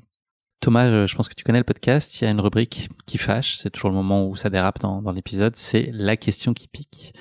Bon, c'est un peu tiré par les cheveux, je te préviens. Là, euh, aujourd'hui, c'est toujours un peu le cas, mais voilà. On, va parler donc de, de la cité de Pierre. je suis sûr que tu le savais, mais en 1884, Édouard Martel, le père de la spéléologie, qui avait déjà découvert les gorges du Tarn, a exploré la cité de Pierre sur le site de Montpellier-le-Vieux. Et en quatre jours, il a exploré la cité de Pierre dans tous les sens et il s'est enthousiasmé pour ce qu'il a appelé alors la Nouvelle Pompéi. Martel, c'était donc le père de la spéléologie. J'ai donc des questions pour toi sur les grottes. Tu vois, c'est très très logique. Avec un, un vrai faux, j'ai à te proposer. Trois questions pour toi, Thomas. Aujourd'hui, on a découvert que 1% des grottes qui sont présentes sur Terre. Est-ce que ça te paraît plausible? Euh, Je dirais oui.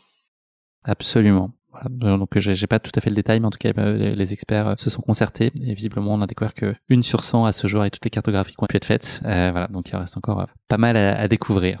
Deuxième question pour toi, ça part fort. la cité de Pierre, elle est éminemment touristique. Elle reçoit la visite de nombreux touristes chaque année ça a inspiré euh, Courtney de Walter qui réfléchirait euh, elle aussi à commercialiser des billets pour aller visiter sa Pain Cave moyennant quelques dollars. Est-ce que tu penses que c'est vrai? Je pense pas, mais avec les Américains tout est possible. Non, effectivement, c'est effectivement c'est faux. Alors j'ai le choix pour la, troisième question, une que je vais juste lire qui est pour la vanne, euh, mais qui sera pas la question. C'était, il existe un marathon aux Pays-Bas plébiscité par les coureurs adeptes de spéléologie, c'est le marathon de Grotte Erdam. Est-ce que c'est vrai ou faux? La vraie question, c'est euh, quand on est dans une grotte, les yeux euh, ne peuvent pas s'habituer à l'obscurité. Est-ce que c'est vrai ou faux? Directement. Eh ben si. Parce que c'est une voilà, c'est une obscurité euh, absolue totale, donc tu peux tu pourrais y rester des heures entières. ton œil pourrait pas aller identifier une petite source lumineuse qui permettrait de petit à petit s'adapter. Bon, écoute, t'as fait euh, d'une pierre deux coups quand même, deux bonnes réponses sur euh, sur trois, c'est quand même euh, c'est quand même pas mal. Un résultat marqué d'une pierre blanche dans les annales de, courses épiques. C'est un beau lexique au niveau des grottes de la pierre, je vois ça, c'est pas mal. Ouais, exactement. Bah ouais, je gravite un peu autour de ça. C'est c'est important. C'est c'est gravé dans la roche. Thomas, on va parler des championnats de France de, de trail. Donc c'est l'objet de notre épisode aujourd'hui. Pour donner un peu de contexte euh, là aussi à nos éditeurs, est-ce que tu peux nous dire qui était présent du team, donc à la fois côté athlète, avec euh, quelles ambitions, et puis euh, côté encadrement, voilà, qui était à leur côté? Alors c'était une, une belle équipe, on était une belle équipe. Donc en fait on est parti une semaine avant dans les courses. Pour l'anecdote, en fait, Léo Bonnemer, qui s'occupe du, suivi des athlètes de l'académie, habite à trois quarts d'heure de, de Millau. Donc lui est vraiment originaire euh, aussi des Causes, dans un super beau village, là où euh, là où il y a aussi une, grosse compétition qui s'appelle le Lozar Trail, qui fait partie de l'organisation. Et en fait, on a, on a logé pendant une semaine avant avec Anthony Felber et Lucie Germain euh, là-bas pour appréhender un peu le lieu, terminer les dernières reconnaissances et puis couper un peu de, de, enfin, eh, rentrer dans les meilleures conditions possibles dans, dans cette compétition-là puisque chez nous, habitant en montagne, euh, ben, mars, mars oblige, il y a encore de la neige et c'est compliqué de, on va dire, de, mettre les baskets pleinement. Et puis c'est, chiant de courir dans la neige aussi. Donc on en est parti une semaine avant. Et ensuite, on a rejoint tout le monde. Donc euh, il y avait une grosse équipe. Il y avait deux courses, donc le trail court et le trail long. Sur le trail court étaient présents euh, Anthony Felber et Chloé Chavreau, ainsi que Lucie Germain sur la partie féminine.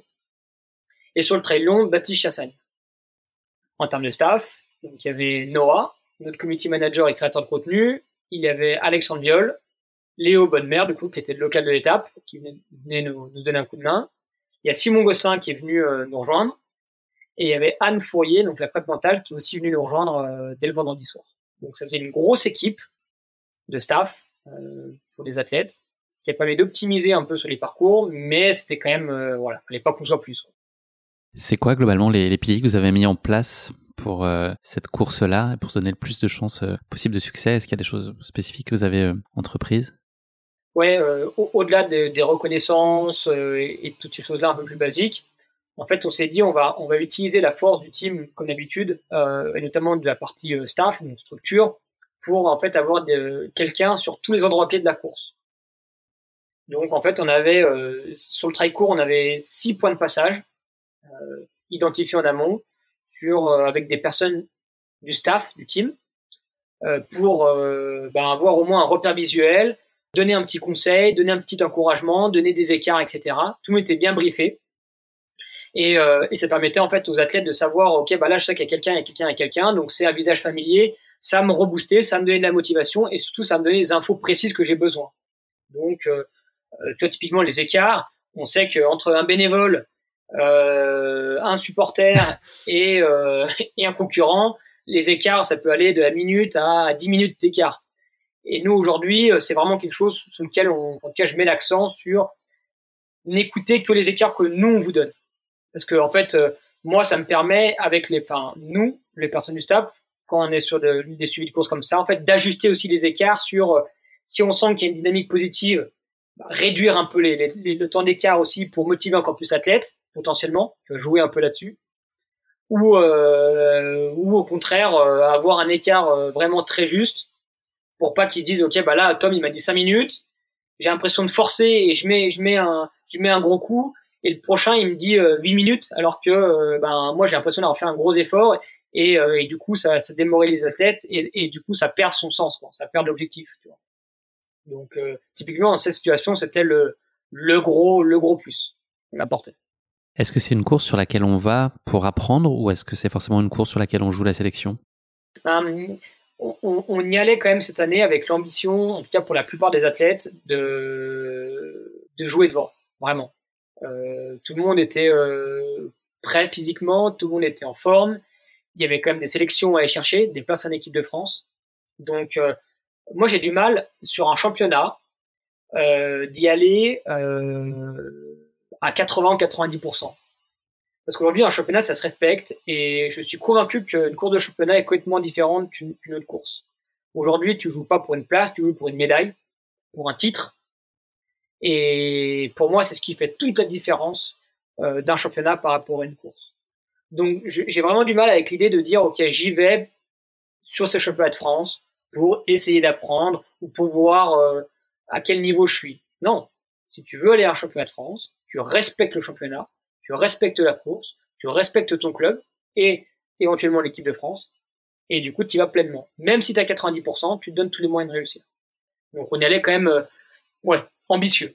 Et aussi, euh, sachant que sur le court et sur le long, euh, certains athlètes de l'équipe de France étaient déjà sélectionnés pour le championnat du monde à Innsbruck, grâce à leur course euh, des championnats du monde à Chiang Mai en Thaïlande, ça ouvrait un petit peu euh, quand même les possibilités de, de, très bons résultats sur le trail court et sur le trail long, notamment chez les hommes. Chez les femmes, c'était pas le cas, mais chez les hommes. Les auditeurs les plus fidèles du podcast euh, t'ont entendu avec ta euh, désormais célèbre causerie pendant euh, la Saint-Élion avec Baptiste, l'épisode que, en immersion qu'on avait vécu ensemble début décembre l'année dernière. Est-ce que ça c'est un incontournable avec tous les athlètes? Est-ce qu'il y a ce, ce temps de passage un peu sacralisé en amont qui est un espèce de briefing plus plus et qui est un, boost de motivation et qui est l'occasion de remettre à, plat la vision, la stratégie, le pourquoi tu es là? C'est systématique et à quel point c'est écrit ou c'est porté toi par ton intuition du moment et puis les phrases s'enchaînent de façon naturelle? Bah, C'est quelque chose que moi j'apprécie parce que je trouve que c'est, en tout cas, j'apprécie le faire quand la tête est réceptive, quand la personne est réceptive en face. Avec l'expérience maintenant, c'est plus systématique parce que je sens quand c'est quand il y a besoin de le faire ou quand l'athlète est prêt et qu'il y a juste besoin de lui dire bah maintenant t'es prêt, fonce. Et ensuite ça dépend aussi des profils. Je sais qu'il y a des athlètes au sein du team qui ont vraiment besoin de ça et d'autres où ben il y a besoin d'être plus succinct, tu vois. Et enfin ça, ça dépend aussi de l'objectif de la course et de la période. Euh, évidemment quelqu'un euh, tu vois un Anthony Felber qui est très pragmatique, je sais que quand lui il est prêt, qu'il a fait le job il a coché cette course depuis longtemps, j'ai pas besoin de lui dire grand chose. C'est, on réaffine la stratégie, comment être malin, les derniers petits, euh, les petites baselines de la course, et euh, qui sont travaillés aussi avec la, préparatrice mentale pour être bien dans le même objectif. Et après, c'est parti fonce, tu vois. Par contre, euh, euh, ben, Bati Chassagne, Lucie Germain, typiquement, vont être beaucoup plus sensibles à ça. Et du coup, euh, j'essaie vraiment d'écouter mon instinct et de sentir le bon moment pour le faire. Alors j'écris aussi pas mal. Euh, tu vois, pareil, ça c'est les, jours avant la course, je dors très peu. En tout cas, je dors mal euh, parce que ça me travaille. J'essaie de réfléchir à qu'est-ce que je peux leur dire, quel mot va me permettre de les toucher et, dans quelle euh, position je me mets pour euh, les soit les booster, soit les bousculer, soit les les, les, vraiment les motiver et les, les, on va dire les réconforter, si je peux dire. Donc je me note un peu, euh, voilà des des punchlines, des baselines ou des mots, euh, tu vois, des, des mots clés. Et ensuite, j'affine vraiment mes discours, euh, en tout cas mes, mes speeches euh, quand, quand, il y a le besoin par rapport à ça. Mais, mais oui, c'est quelque chose que, que j'aime bien faire parce que ça me motive. Mais ça me motive parce que j'y vois de l'intérêt en face. si en face on me dit non mais là tu fais le clown et, et, et, tu, et tu fais du et tu fais le show, bah là j'arrêterai ou je le ferai pas. C'est pas ça mon but, tu vois. Mon but c'est d'apporter le petit supplément d'âme à l'athlète et, euh, et, encore une fois de d'amener ce petit gain marginal euh, que je peux que je peux apporter en plus quoi. Est-ce que tu as souvent des intuitions avant les courses de, de tes athlètes? Et est-ce qu'elles se vérifient souvent? Sans forcément que tu les exprimes mais est-ce que tu voilà tu ressens les choses et tu dis que ça va être un grand jour ou pas? Ouais ouais, vraiment euh, vraiment là-dessus euh, j'avoue euh, je sais, sais pas si c'est inné, c'est de la chance, etc. Mais tu vois, je le, je le, je le sens, je le sens. Chantais que les championnats de France, il y avait une super, il y avait vraiment une super bonne vibes et il y avait quelque chose qui se dégageait de fort et de puissant. Et je savais que ça allait très bien se passer. Et du coup, je pense que les athlètes le ressentent aussi. Et autant il y a des courses, je me souviens d'une Dolomite où en fait on a enchaîné les, les, pépins. Euh, euh, voilà, avec un athlète, on s'est un peu pris la tête avant d'y aller. On a eu des soucis sur, sur le trajet, on a eu des soucis avec l'hébergement. Et finalement, la course, ben, ouais, il n'y avait pas une super bonne énergie. Et derrière, ça s'est ressenti sur les résultats, tu vois. Donc, euh, je pense que je le sens. Tu vois, je chantais les, les championnats du monde, par exemple, ben, je chantais qu'on on n'était pas forcément hyper prêt. Je chantais que, enfin, en tout cas, les athlètes n'étaient pas hyper prêts. Je chantais qu'ils pouvaient faire des belles choses, mais euh, il y avait euh, moins de sérénité. Alors, j'ai je, du mal à expliquer, hein, et je leur dis pas, mais euh, ouais, typiquement, bah, j'avais senti, j'avais dit à Baptiste Chassagne à l'aller, enfin et Lucie quand on était allé à Innsbruck, j'ai dit, je, si j'avais une pièce ou un, un, un, chèque à mettre sur un pari sportif et que j'étais pas dans le team, je le mettrais sur Benjamin Roubiol, enfin, je pas du monde. Tu vois, je, je, je, sentais. Alors ça, évidemment, ça avec dommage que tu l'aies pas mis. Ouais. ouais ça, ça a vexé un peu Baptiste. Mais euh, tu, vois, c'est des choses où, ouais, je pense j'ai un peu de chance. Alors je joue pas ou je joue pas au jeu, mais euh, euh, ouais, des fois je, je sens un peu le, j'ai l'impression de sentir un peu la course. Quoi. La course, justement, est-ce que tu pourrais nous partager là en quatre petits chapitres les différentes courses et les différentes destinées des quatre athlètes qui étaient, qui étaient présents sur ces championnats de France? On va commencer par Lucille et par le cours. Ouais. Bah, Lucie, du coup, ce qui est, ce qui est, c'est toujours exacerbé parce que c'est ma copine on vit ensemble et on est ensemble. Alors, euh, euh c'est jamais le plus évident parce que c'est parfois pas évident de concilier euh, ben, vie de couple et, euh, et du coup euh, athlète manager. Euh, mais on y arrive plutôt assez bien et ça dure. Ça fait plus de, plus de trois ans et demi qu'on est ensemble. Donc ça dure et on est, je pense, épanoui là-dedans et c'est cool. C'est trop cool même. Et Lucie, du coup, qui revenait d'une d'une grosse saison compliquée avec un souci de santé l'année passée, avec un, gros déficit énergétique. Donc c'est à la fois un, souci de santé et à la fois quelque chose qui, qui peut vite être tabou. Donc c'est quelque chose qu'elle a pris bras le corps, euh, qu'elle a assumé, qu'elle a matérialisé, qu'elle a évoqué euh, auprès aussi de sa communauté. Donc j'ai trouvé euh, impressionnante par rapport à ça, de lucidité et de justesse et de courage. Et c'est bien parce que ça sert. C'est bien qu'elle ait pris le, le temps. C'est bien qu'elle ait pris le temps de la faire parce que ça sert. Ouais, ouais, ouais, exactement. C'est encore tabou et je pense qu'il y a des personnes qui se retrouvent dans sa situation. Ben, ça les accompagne, je pense, ça les aide, donc c'est aussi très bénéfique. Effectivement, moi j'étais très touché par le fait qu'elle exprime aussi librement ça, qu'elle s'ouvre à ce moment-là sur une, ce qui peut être de l'intime et en même temps se dire que c'est bah, tout le monde en bénéficiera, quoi. Ouais, c'était vraiment ça. Donc c'était, c'était, moi je l'avais au quotidien, donc j'ai vu qu'elle était très en forme l'hiver. Par contre, je m'étais dit que c'était un tournant pour basculer du bon côté et me dire ok bah c'est reparti et en fait elle a besoin de ce déclic pour se dire ok ben finalement, euh, je suis faite pour faire du haut niveau, j'aime ça et je m'éclate basket au pied. Donc du coup, j'avais beaucoup, beaucoup d'angoisse et de peur. J'ai essayé de pas du tout me transmettre. On n'a pas parlé d'objectifs, très peu. On n'a pas parlé d'équipe de France, on n'a pas parlé de médailles. On a juste parlé de sensations et, et de stratégie un peu de course concentrée sur elle-même. Et au final, elle fait une course euh, ben, de top niveau, alors qu'elle avait très peu mis les baskets parce qu'on habite en montagne et qu'on skie beaucoup l'hiver. C'était un vrai, un vrai choix et un vrai pari sur un profil bah, roulant qui, je pense, qui est pas ultra adapté à ses, qualités les plus, les plus, les plus fortes. Et elle va, elle va chercher une médaille de bronze, euh, enfin, impressionnante, avec un chrono euh, ultra solide puisqu'elle termine à, à 3 minutes de, de Clémentine, moins de 3 minutes de Clémentine Geoffrey et, à une minute de, de Louis Penaud. Donc médaille de bronze. Et euh, du coup, c'était été un, un vrai soulagement, quoi. Un vrai soulagement pour moi, un vrai soulagement pour elle. Et, et ouais, de se dire ok ben ça y est quoi, c'est invalidé euh, bah, toutes les choses qui ont été mises en place et ça vient enfin tourner du bon côté, quoi. Tu vois. Et, euh, et on a pu voir l'avenir de manière beaucoup plus sereine avec euh, une construction sur des acquis, quoi. Donc c'était euh, un vrai soulagement, vraiment un vrai, vrai, vrai soulagement. Euh, c'était hyper fort. Ensuite, il y a eu Anthony Felber. Anthony Felber, c'était vraiment un pari. Il sortait d'une saison, lui, pour le coup, qui était exceptionnelle sur euh, sur le Golden Try World Series. Que des gros résultats, très peu de contre-performances. Un pari de faire aussi beaucoup de ski l'hiver. Et là, le but c'était de jouer, ben, clairement pour une médaille, voire le titre. Euh, donc vraiment de faire un, un peu un all-in. Et malheureusement, ça s'est pas passé comme prévu. Il a, euh, bah, il a raté sa course. Il n'était pas, euh, pas aussi fort que ce qu'il pensait. Et, et puis il a raté sa course à tout point de vue. Donc il a un peu lâché mentalement. Il a vu qu'il n'avait pas les grandes cannes. Et du coup, bah, forcément, euh, quand le discours interne est plutôt basé sur, OK, bah, tu prends les risques et tu essaies de jouer et de faire un all-in pour essayer de jouer quelque chose de gros. Et finalement, tu te rends compte que t'as pas les armes pour. Et bah, c'est compliqué.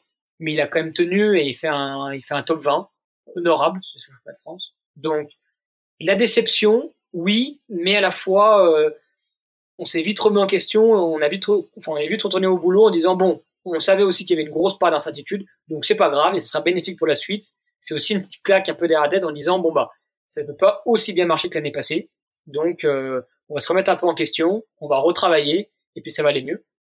Donc c'était plutôt euh, la petite claque qui fait du bien et qui fait avancer. Et ensuite, sur le Trico, il y avait Clovis Chavreau, donc, euh, qui était la recrue, qui était le premier gros déplacement avec nous, euh, sa enfin, son intégration un peu au sein du team. Et puis, c'était un peu lui, euh, ben, euh, il sortait d'une, il sortait aussi d'une gros, d'une blessure qu'il a contractée à l'automne, l'automne d'avant, une fracture de fatigue. Donc, il avait vraiment un peu l'impression de, d'être un peu ben, un imposteur, en tout cas d'avoir ce syndrome un peu de l'imposteur en disant bah ils m'ont recruté pour pour être à tête de, de haut niveau et, et, je commence en étant blessé. Donc, euh, bah, super l'image que, que, que je dégage et, et, le projet que je mène, euh, finalement, il est pas si viable que ça. Et moi, c'était vraiment euh, lui enlever cette pression-là en disant, mais en fait, euh, j'ai pas d'attente par rapport à toi, juste éclate-toi par rapport au temps de passage que tu as mis en place. Tu vois. Et c'est juste d'être le meilleur le jour J. Mais moi, aujourd'hui, si, si je t'ai fait confiance et si je crois en toi, c'est pour ce que tu as fait, ce que tu vas faire. C'est pas ce que toi tu vas juste faire le jour J. Donc euh, euh, enlève-toi ce contexte-là et, euh, et, et, croque pleinement ce championnat de France et vois jusqu'où tu es prêt à courir. Et finalement, il fait en fait une course au panache, euh, la bataille pour du coup la Sélec en équipe de France jusqu'au bout. Et ça se termine par un sprint mémorable avec du coup Simon Guignard, une autre révélation, et Arnaud Bonin, donc pour la pour la quatrième place un sprint derrière la ligne droite qui était un faux plat montant à environ, je pense, 10 km heure. Donc c'était vraiment euh, aussi euh, risible que beau de les voir euh, les trois se dépasser à fond alors qu'ils étaient à deux à l'heure, quoi. Mais ils étaient les trois à bloc. Donc c'était vraiment à la fois hyper drôle de les voir les, les trois à 50 mètres d'écart, mais pas pouvoir aller plus vite et donner tout, quoi. Tu vois, ils étaient vraiment dans la quintessence de l'effort et c'était vraiment hyper beau à voir. Donc ça vient, ça venait valider, bah, le vrai niveau de, en tout cas de, de Clovis. Du coup, il termine sixième aux portes du coup de la sélection en équipe de France. Et puis tout ça venait lui bah, lancer sur OK, ben voilà, maintenant je suis vraiment dans le team et, euh, je fonce. Et enfin, donc, ça c'était le samedi. Et enfin, du coup, le dimanche, donc Baptiste Chassagne, euh, l'objectif, il était, euh, il était aussi assumé et ambitieux, c'était de faire une médaille pour se montrer en fait à lui-même qu'il pouvait gagner des courses qui comptent. Parce qu'aujourd'hui, Baptiste était un peu le, joli poète qui faisait des belles, des belles performances et que les gens suivaient pour ses textes. Mais, euh, mais il lui manquait un peu, enfin, lui, il voulait vraiment aussi montrer que c'était un, un cheval de course et qu'il savait, il pouvait gagner des, des, belles courses, quoi, des courses qui comptent. Donc, c'était vraiment ça. C'est de dire, OK, bah là, tu vas nous, tu vas aller nous claquer une course qui compte. Et en fait, euh, ben, le scénario était parfait puisqu'il y a une course de, de très haut niveau qui s'est déclenchée très rapidement et après, derrière, un fight euh, bah, d'anthologie avec Benjamin Roubiol pour le titre. Et ça s'est joué dans vraiment euh, la dernière descente avant la dernière bosse. Où, euh, où en fait, il y a un vrai retournement de situation. Baptiste prend une minute par Benjamin sur une portion un peu roulante, où on fait le choix un peu stratégique de pas s'arrêter au ravitaillement. Et je lui dis, bah là, euh, là c'est ta cartouche, euh, mets-la au fond et tu laisses pas revenir derrière. Finalement, du coup, il fait l'effort. Benjamin revient, le double et lui met une minute. Et en fait, on sait pas d'où il, d'où il arrive à ressortir ça. Il revient sur Benjamin sur une portion un peu roulante. Il le double. Il lui met 10-15 secondes. Et dans la descente, je lui dis, là, tu mets le vis, tu, tu, tu un gros coup, tu joues à l'intox, tu le mets une minute juste pour plus qu'il puisse te voir, euh, pour plus quitter en, en visuel, quoi. Et en fait, tu le surprends en attaquant dans la, dans la partie un peu descente euh, technique qui n'est pas un point fort de Baptiste. Et tu, et tu, et tu fais une bosse, euh, une, fais une dernière bosse d'anthologie et tu laisses pas revenir, quoi. Et en fait, je pense que Benjamin était, commençait à être un peu dans le dur. Enfin, s'attendait pas à ce que Baptiste attaque dans la descente. La perdu de vue, tu vois, juste en visuel. Et ce qui a permis un peu de, mettre le doute dans, l'esprit de Benjamin. Et en fait, derrière, comme on avait reconnu et qu'on savait le parcours était hyper sinueux et que tu pouvais pas voir à plus de 20 secondes, et ben en fait, euh, le but c'était vraiment que Benjamin n'ait plus en point de mire Baptiste pour pas qu'il dise je puisse revenir, tu vois, pour qu'il ait le minimum d'informations sur les écarts, etc. Et nous, en ayant les écarts, on pouvait du coup ajuster ça. Donc en fait, Baptiste a réussi un coup de maître là-dessus en attaquant là où il n'était pas attendu et derrière en fait maintenir le tempo. Et dans le dans le début de la, de la dernière bosse, du coup, moi j'ai vu vraiment avant la descente quand je lui dis vraiment attaque-le là où il, t'attend pas et le pied de la dernière bosse, donc qui était à 2 km de l'arrivée. Et là j'ai dit à Baptiste, bah écoute, maintenant t'as fait l'effort, t'as fait le job, euh, maintenant ne va pas trop loin dans l'effort, plutôt gère ton truc et euh, et gère-toi. Ça serait trop con de que tu crampes et que tu laisses tu laisses les quoi. Donc maintenant sois lucide, froid, pragmatique et te laisse pas bouffer par tes émotions. Et du coup ça a amené à ce qu'ils ils maintiennent l'effort et ils gagnent avec euh, un peu plus d'une minute d'avance et c'était un moment bah, incroyable aussi. Et ça venait ponctuer un week-end euh, marquant, marquant. C'est compliqué de gérer euh, des performances qui peuvent être hétérogènes. Alors là, globalement, vous avez, ça s'est bien passé pour l'équipe, plein de promesses. Voilà, tu, l'as dit, même si le résultat n'était pas tout à fait celui escompté, c'était un terreau fertile pour construire l'après. Peut-être pas dans ce cas-là particulier, mais de manière générale, quand il y a des performances qui sont pas euh, forcément tout à la hauteur, est-ce qu'il y a quand même une facilité à mobiliser le collectif et à, se réjouir euh, pour tout le monde? Forcément, c'est dur parce que tu mets les tripes. En fait, euh, moi, j'avoue que m'aide beaucoup dans les suivis de course parce que j'adore ça et, j'essaie de leur donner, en tout cas, de leur donner tout ce que moi je peux leur donner, d'énergie, de la motivation, des mots clés, enfin tout ça. Et, et je m'épanouis aussi là-dedans. C'est comme ça que, enfin, que je m'épanouis pleinement dans mon rôle aussi euh, au sein du team et, et, que je vis les courses du coup sans aucune frustration de pouvoir prendre le départ ou pas. Mais euh, c'est sûr que quand ça fonctionne comme ça, c'est bah, c'est magnifique. Mais à la fois, il y a aussi des moments, bah, Sierzinal cette année, euh, Anthony Felber, Simon Paccar au départ, les deux ratent leur course. Alors Simon Paccar expose complet, Anthony fait une course euh, euh, moyenne, enfin honnête on va dire, il, il limite la casse. Euh, c'est moins bien que l'année d'avant, mais il n'explose pas. Bah, forcément, c'est la gueule de bois parce que bah tu mets tout et on met et, moi je leur demande de tout mettre et moi aussi personnellement je mets tout. Donc forcément t'es déçu euh, t'es touché et, euh, et, c'est ça en fait qui te fait repartir au, au, combat encore plus fort tu vois. On s'est dit après Signal ok bah on va plus refaire les mêmes erreurs on va apprendre encore plus et on va encore plus se donner les moyens de de faire mieux et d'aller au bout des choses quoi tu vois. C'est dur c'est dur parce que de voir la détresse dans les yeux de tes athlètes en tout cas des athlètes du team ben ça fait pas du bien. Et, des fois de retrouver des athlètes qui sont en pleurs, ben ça touche. Mais c'est ce qui aussi permet de, de recentrer sur l'essentiel.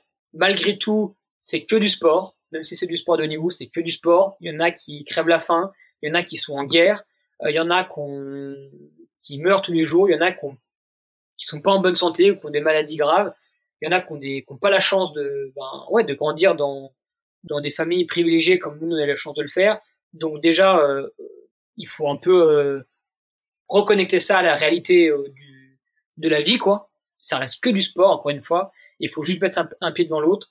On a de la chance d'être, de vivre notre passion, d'avoir une tête bien faite, des jambes qui fonctionnent et un cœur qui travaille assez bien. Donc on est déjà des privilégiés. Donc oui, c'est de la déception, mais on n'a pas le droit de se plaindre parce que bah voilà, on crève pas la faim et on n'est pas en guerre. Est-ce que tu as le sentiment que, le regard il a changé sur le team euh, suite à cette course épique? En quoi, euh, en quoi ça a pu être un marqueur peut-être pour vous de votre progression, une validation? Je pense qu'il a, il a, je sais pas s'il a changé le regard que les gens ont sur le team, mais en tout cas il a validé l'ambition qui était assumée de dire on veut être une équipe qui compte à l'échelle nationale et internationale. On veut, on veut faire partie des meilleures équipes du monde. Et si tu veux faire partie des meilleures équipes du monde, il faut déjà très bien travailler et derrière, il faut le valider en compétition. donc gagner ou être acteur. Et en fait, ça venait valider le fait que ben, on pouvait être des acteurs crédibles de la performance et du haut niveau avec euh, ben, un staff ultra compétent et, euh, et en plus investi dans ce projet-là, et puis surtout une force collective qui était identifiable de tous. Sur quatre athlètes, il y en a quand même trois qui performent à très haut niveau. Aujourd'hui, je pense pas qu'il y ait beaucoup d'équipes, en tout cas sur le championnat de France, euh, qui aient fait mieux, un meilleur bilan que nous, tu vois. Et donc ça, c'était euh, valorisant, en tout cas pour les athlètes, pour le staff, pour les partenaires, et puis pour moi personnellement, de me dire, bah voilà, en fait, on aligne ben, ce qu'on dit à ce qu'on fait, ou en tout cas à ce qu'eux ils font, parce que c'est eux qui courent évidemment. On aligne le discours à la réalité, quoi. Et ça, c'est toujours bien de, bah, de parler, c'est bien, mais d'agir, c'est encore mieux, quoi. Si on observe un peu euh, la suite de l'année de façon un peu globale, donc il y a eu euh, peut-être quelques déceptions ponctuelles, mais globalement, euh, vous avez eu des résultats très intéressants sur le marathon du Mont Blanc. Il y a eu Firzinal dont tu as parlé, il y a eu l'UTMB, où l'équipe a, a, beaucoup brillé aussi de manière générale. Est-ce que là, aujourd'hui, tu es là où tu imaginais, où tu rêvais être? Il y a quelques temps là, s'il y avait eu cette photographie, si on a pu avancer dans le temps il y a, il y a deux trois ans, est-ce que tu euh, aligné euh, à la fois la performance est une chose, mais euh, l'écosystème que tu construit au sein de au sein de ce projet-là, à nouveau sur les valeurs sur lesquelles tu avais construit ce socle sur lequel tu voulais construire ce projet, est-ce qu'aujourd'hui tu es pleinement là où tu aurais pu rêver bien au-delà de ce que tu pourrais rêver? Alors, est-ce que j'imaginais être à ce niveau-là euh, oui, mais pas aussi rapidement, pour être honnête. Je pensais qu'il allait, que j'allais avoir besoin de plus de temps et, euh, et, que ça allait prendre plus de temps. Est-ce que c'est la situation, dans, en tout cas la position dans laquelle je rêvais? Je dirais non, parce qu'aujourd'hui, moi, mon rêve, mon rêve qui est un objectif, c'est d'être acteur des plus grandes courses du monde. Et aujourd'hui, euh, on l'est pas encore. Tu vois, aujourd'hui, euh, euh, tu parles d'un marathon de Mont Blanc, d'un championnat du monde, d'un UTMB. Oui, on est placé. Euh, championnat du monde, on fait 15 et 17e, en tout cas sur les, sur les formats trail. Marathon de Mont Blanc, on fait deux, enfin top 10. UTMB, on fait des top 10. Mais aujourd'hui, on n'est pas sur la boîte et on court pas pour la gagne. Donc, euh, je suis hyper heureux d'être euh, ici maintenant euh, parce qu'aujourd'hui, on est plus rapidement à un niveau d'objectif que ce que j'imaginais, ce que je pensais il y a, il y a 3-4 ans. Euh, mais ce qui est intéressant, c'est que maintenant, en fait, euh, bah, ça nous ouvre les portes de pouvoir euh, bah, arriver plus grand, ou en tout cas euh, de pouvoir se donner les moyens de nos ambitions, euh, nos vraies ambitions, tu vois, sans chichi quoi. Voilà. Aujourd'hui, bah, moi, si je suis honnête avec toi maintenant, le but dans les trois années à venir, c'est monter sur la boîte, ou en tout cas d'être acteur, c'est différent, d'être acteur des plus grandes courses du monde. Ça veut pas dire gagner ou monter sur la boîte. Ça veut dire donner les moyens de pouvoir performer sur ces courses-là. Et tu vois, c'est vraiment une, nuance que je, que je, veux apporter et que, et, et que je veux apporter parce qu'aujourd'hui, c'est ce qui te permet d'avoir du recul sur qu'est-ce que tu as besoin pour performer à ce niveau-là. C'est pas de se dire, je veux gagner cette course-là. Se dire, qu'est-ce que j'ai besoin pour performer à ce niveau-là? Donc, quel process je mets en place? Et ça, ça, ça, m'intéresse vraiment. Beaucoup plus que dire, OK, ben, je vais aller claquer à l'UTMB, mais d'ailleurs, je fais quoi? Qu'est-ce que j'ai appris de cette victoire à l'UTMB? Ça l'athlète il est en capacité de le, recevoir qui lui doit quand même se projeter euh, enfin tu vois pas avoir le résultat escompté en ayant mis euh, l'intention l'engagement. Est-ce qu'on peut toujours se satisfaire de ça ou est-ce qu'à un moment euh, cette récompense et cette quête elle elle passe pas aussi par une place? Enfin ce que tu dis là c'est que tu essaies plutôt de les, accompagner différemment dans cette quête là mais est-ce que eux sont en capacité de le recevoir? Est-ce qu'à un moment c'est le, le palmarès c'est la ligne qui compte c'est pas la position sur une course emblématique? Aujourd'hui c'est ça. Tout mon rôle et tout le rôle du staff c'est de recentrer les athlètes sur le process qui doit être mis en place pour arriver à ce niveau-là. Parce qu'aujourd'hui, on dit, OK, qu'est-ce que tu veux faire? Je veux gagner l'UTMB. OK, très bien. Ça, c'est la finalité. Mais qu'est-ce que tu mets en place? Qu'est-ce que tu vis entre-temps? Euh, Qu'est-ce que tu apprends pour arriver à ce niveau-là? Et quand tu arriveras à ce niveau-là, sur quoi on va pouvoir s'appuyer pour soit y rester, soit aller encore plus haut? Donc c'est pour ça que pour moi, la place, elle a peu d'importance. C'est plutôt dans qu'est-ce qu'on va en faire, qu'est-ce qu'on fait pour y arriver, qu'est-ce qu'on va on va en faire pour s'en servir, pour continuer d'être à très haut niveau et pouvoir continuer à progresser. Aujourd'hui, moi, ce que je respecte plus, c'est les athlètes, euh, comme Kylian Jornet ou François Daen qui qui ont été et qui sont à très très haut niveau depuis des dizaines d'années parce qu'ils auront réussi à se remettre en question de manière perpétuelle et à toujours euh, se réinventer.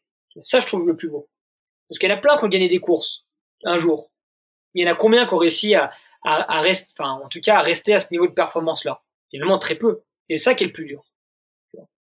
Donc aujourd'hui, oui, une place importante. Oui, un titre, c'est essentiel. Oui, une médaille, quand tu la tiens dans les mains, c'est incroyable. Mais aujourd'hui, si tu t'attaches à ça, à mon avis, c'est pas la bonne motivation. Donc dès que ça va être dur, et ben c'est là que ça va commencer à, bah ouais, à, être compliqué quoi, de se motiver. Si tu te motives juste pour être champion du monde, ben le jour où tu es vraiment fatigué, où tu sens que c'est un peu plus compliqué, ou que c'est plus vraiment faisable, ben en fait, euh, ça devient compliqué de trouver la motivation. Si tu te dis, ok, euh, moi mon but c'est d'être acteur sur ce championnat du monde, c'est vraiment de focus sur le process, qu'est-ce que je travaille, qu'est-ce que je mets en place, qu'est-ce que j'apprends, et le jour J, je fais la meilleure course par rapport à mes capacités du jour, ma fraîcheur mentale, ma fraîcheur physique et euh, ma stratégie du moment. Donc c'est recentrer aussi l'athlète sur ce qu'il doit faire, qu'il doit mettre en place pour arriver à ce niveau de performance, plutôt se calquer sur je dois battre les autres. Non. Aujourd'hui, un Benjamin Rubiol, personne n'attendait à ce niveau de performance-là. Mais un de l'Espierre, pareil. Et pourtant, ils sont champions du monde. C'est une période charnière, on a compris elle est importante. Enfin, toutes les briques, toutes les étapes, elles sont, elles sont importantes. Mais là, il y a beaucoup de, beaucoup d'excitation et d'émulation autour de vous, autour des athlètes. C'est quoi là l'erreur ou les erreurs à pas faire pour le team? Ou qu'est-ce qu'il faut réussir? À l'inverse, prends-le comme tu veux. Je pense que la, la, plus, la plus grosse erreur, c'est euh, d'une de pas vouloir euh, grandir trop vite. C'est pas parce que ça marche bien maintenant que l'année prochaine, ça sera une saison aussi belle, aussi, aussi exceptionnelle. Donc moi, je suis plutôt dans la durée en disant bon bah qu'est-ce que j'ai besoin de plus pour durer euh, sur les trois prochaines années, plutôt que me dire ok bah là je vais euh, empocher le maximum d'argent pour l'année prochaine, quitte à faire euh, des choix euh, hyper risqués. Et par contre je sais pas si dans deux ans ça perdurera. Donc c'est vraiment déjà privilégier la pérennité du projet à moyen terme, tout en gardant les valeurs et la, la, vision que, que que je mets en place et que je m'accorde. Ça c'est la première des choses. Et ce qui évite après, bah, en fait, tous les mauvais choix. Donc, euh, devoir recruter un athlète absolument, devoir trouver un partenaire absolument, devoir recruter une personne en staff absolument. Non. Si aujourd'hui ça se fait pas, c'est qu'il y a une raison.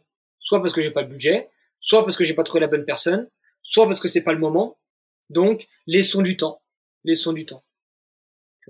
Et, ça aujourd'hui, quand ça marche bien, c'est ça qui est le plus dur. C'est comment ne pas s'enflammer par rapport à ça. C'est pas parce qu'on réussit une bonne saison que ça sera le cas l'année prochaine, dans deux ans. Donc, euh, restons humbles, restons sérieux, restons pragmatiques et, euh, et restons dignes un peu. En fait, c'est ça, c'est restons dignes sur, euh, ben ouais, c'est bien, on a de la chance, ça marche bien. Continuons sur ce qu'on fait de bien et allons améliorer ce qu'on peut améliorer, plutôt que de se, se voir euh, plus beau qu'on ne l'est vraiment, quoi. Parce que ça, ça marche pas. Dans des sports aussi durs et, et aussi beaux que les nôtres, ça ne marche pas. Si on parle de, du calendrier de course 2024, est-ce qu'il y a des objectifs là que tu pourrais partager éventuellement sur euh, les, les membres de l'équipe qui sont euh, déjà connus? Et ça va être euh, quoi les, les grosses cibles pour chacun dans la mesure de ce que, es, ce que vous avez défini en tout cas, ce que tu as envie de raconter à ce stade? Pour la saison 2024, la, saison va vraiment s'articuler autour de, trois gros temps forts. Le premier, ça va être les championnats nationaux, voire les championnats d'Europe, en fonction des qualifications des athlètes pour les championnats d'Europe. Ensuite, il y aura toutes les classiques un peu du, printemps-été, donc Zegama, Marathon Mont Blanc, euh, plus potentiellement quelques courses by UTMB. Et enfin, du coup, le deuxième gros temps fort, euh, qui sera la semaine UTMB, euh, qui est la, grosse semaine à ne pas louper, pour se terminer sur euh, les classiques de l'automne, euh, type Ultra Pyrénéo, Templier, Grand Raid de la Réunion, des courses comme ça. Ça dépendra un peu de la forme et des, envies de, chacun et chacune. Mais, euh, mais voilà, c'est vraiment ça. Un peu gros temps fort au printemps, gros temps fort un peu mieux de l'été, dernier gros temps fort à l'automne hein, pour ceux qui, peuvent encore, et, une continuité sur les formats marathon où on peut enchaîner quand même sur un circuit, sur un circuit plus, plus singulier quoi, comme, le, comme les Golden Trail World Series. Thomas, on va conclure cet épisode par le motto de la fin, évidemment. C'est un passage incontournable de l'épisode. Est-ce que tu as une devise un peu fondatrice pour toi que tu voudrais partager, ou en tout cas une pensée? Bah, Je crois que je vais, je vais, encore faire un tout petit peu long. pour changer. non, il y, en a, y en a, y en a deux en fait. Je dirais qu'il y en a deux. J'ai un peu, pense qu'il y en a deux qui me caractérisent assez bien. La première, je vais la piquer à Baptiste Chassagne. Euh, je l'ai entendu de sa bouche il y a, peut-être trois ans, quatre ans, et ça m'a fait tilt. Et c'est vrai que je me suis noté, enfin, je me le suis noté un peu sur mon, sur, euh, sur mon calepin et je la relis pratiquement tous les jours. C'est euh, faire de ses rêves des objectifs ambitieux je trouve que ça résume assez bien ce que je veux mettre en place et comment je fonctionne. C'est euh, cette volonté d'aller toujours de l'avant, toujours avancer. Se donner les moyens, concrétiser. Ouais, exactement. Et en fait, euh, de pouvoir toujours faire la, la distinction entre, euh, ok, là, ça appartient au domaine du rêve, à quel moment ça appartient au domaine de l'objectif, et à quel moment ça appartient au, au domaine du, bah ça y est, c'est coché quoi, on l'a fait. Donc maintenant, c'est quoi le prochain rêve quoi? Et qui deviendra un objectif et qui deviendra quelque chose de coché. Et, euh, et voilà. Et je me, je suis plutôt dans cette, dans ce mood-là, plutôt que de me dire aujourd'hui euh, un rêve, c'est forcément quelque chose inatteignable.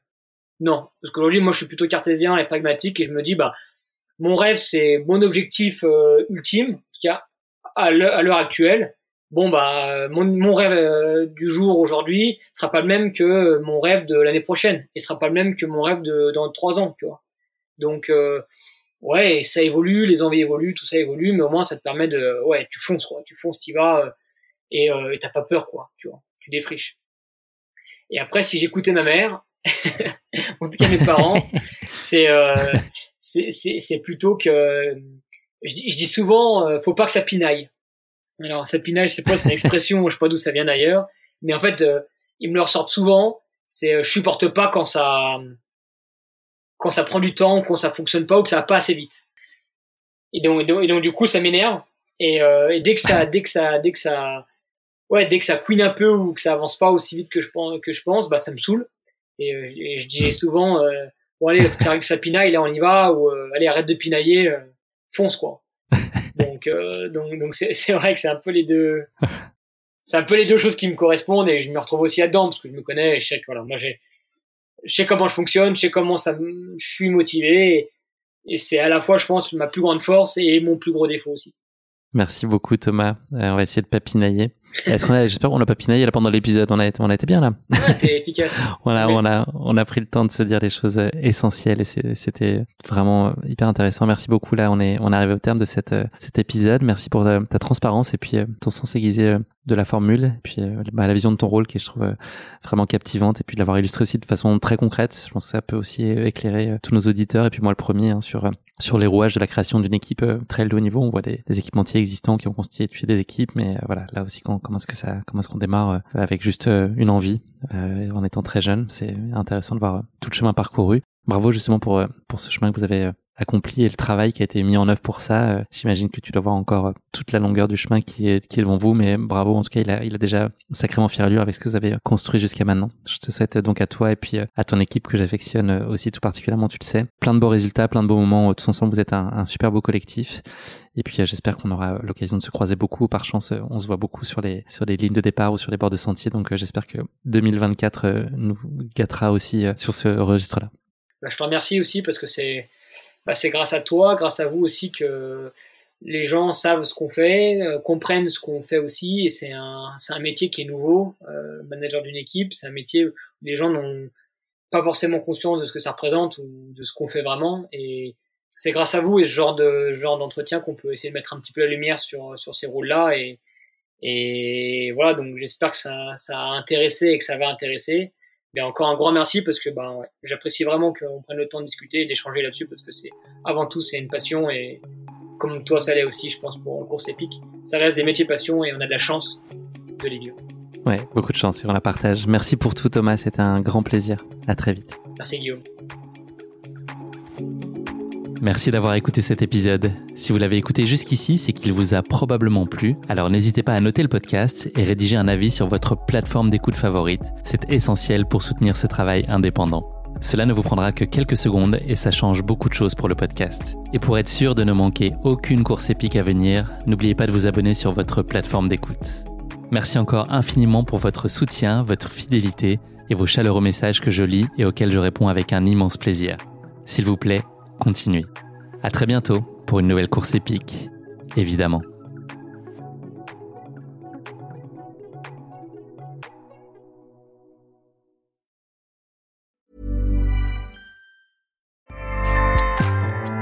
ACAST powers the world's best podcasts. Here's a show that we recommend. This is Roundabout Season 2, and we're back to share more stories from the road and the memories made along the way. We're talking rest stops, if we're stopping to get gas. You will be timed. you will be for sure. Misguided plans. I grew up in the city, so I have like, you know, a healthy fear of real extreme darkness. this was like wilderness. A lot of laughs. Y'all weird, but you, yeah, you, you were different. Like you were real different, bro. I can't really put my finger on it. And so much more. Just goes to show that unexpected yeah. things sometimes are the best when it comes to a road trip. Roundabout Season 2, presented by Nissan, is live now with new episodes rolling out every Thursday. Listen and subscribe wherever you get your podcasts.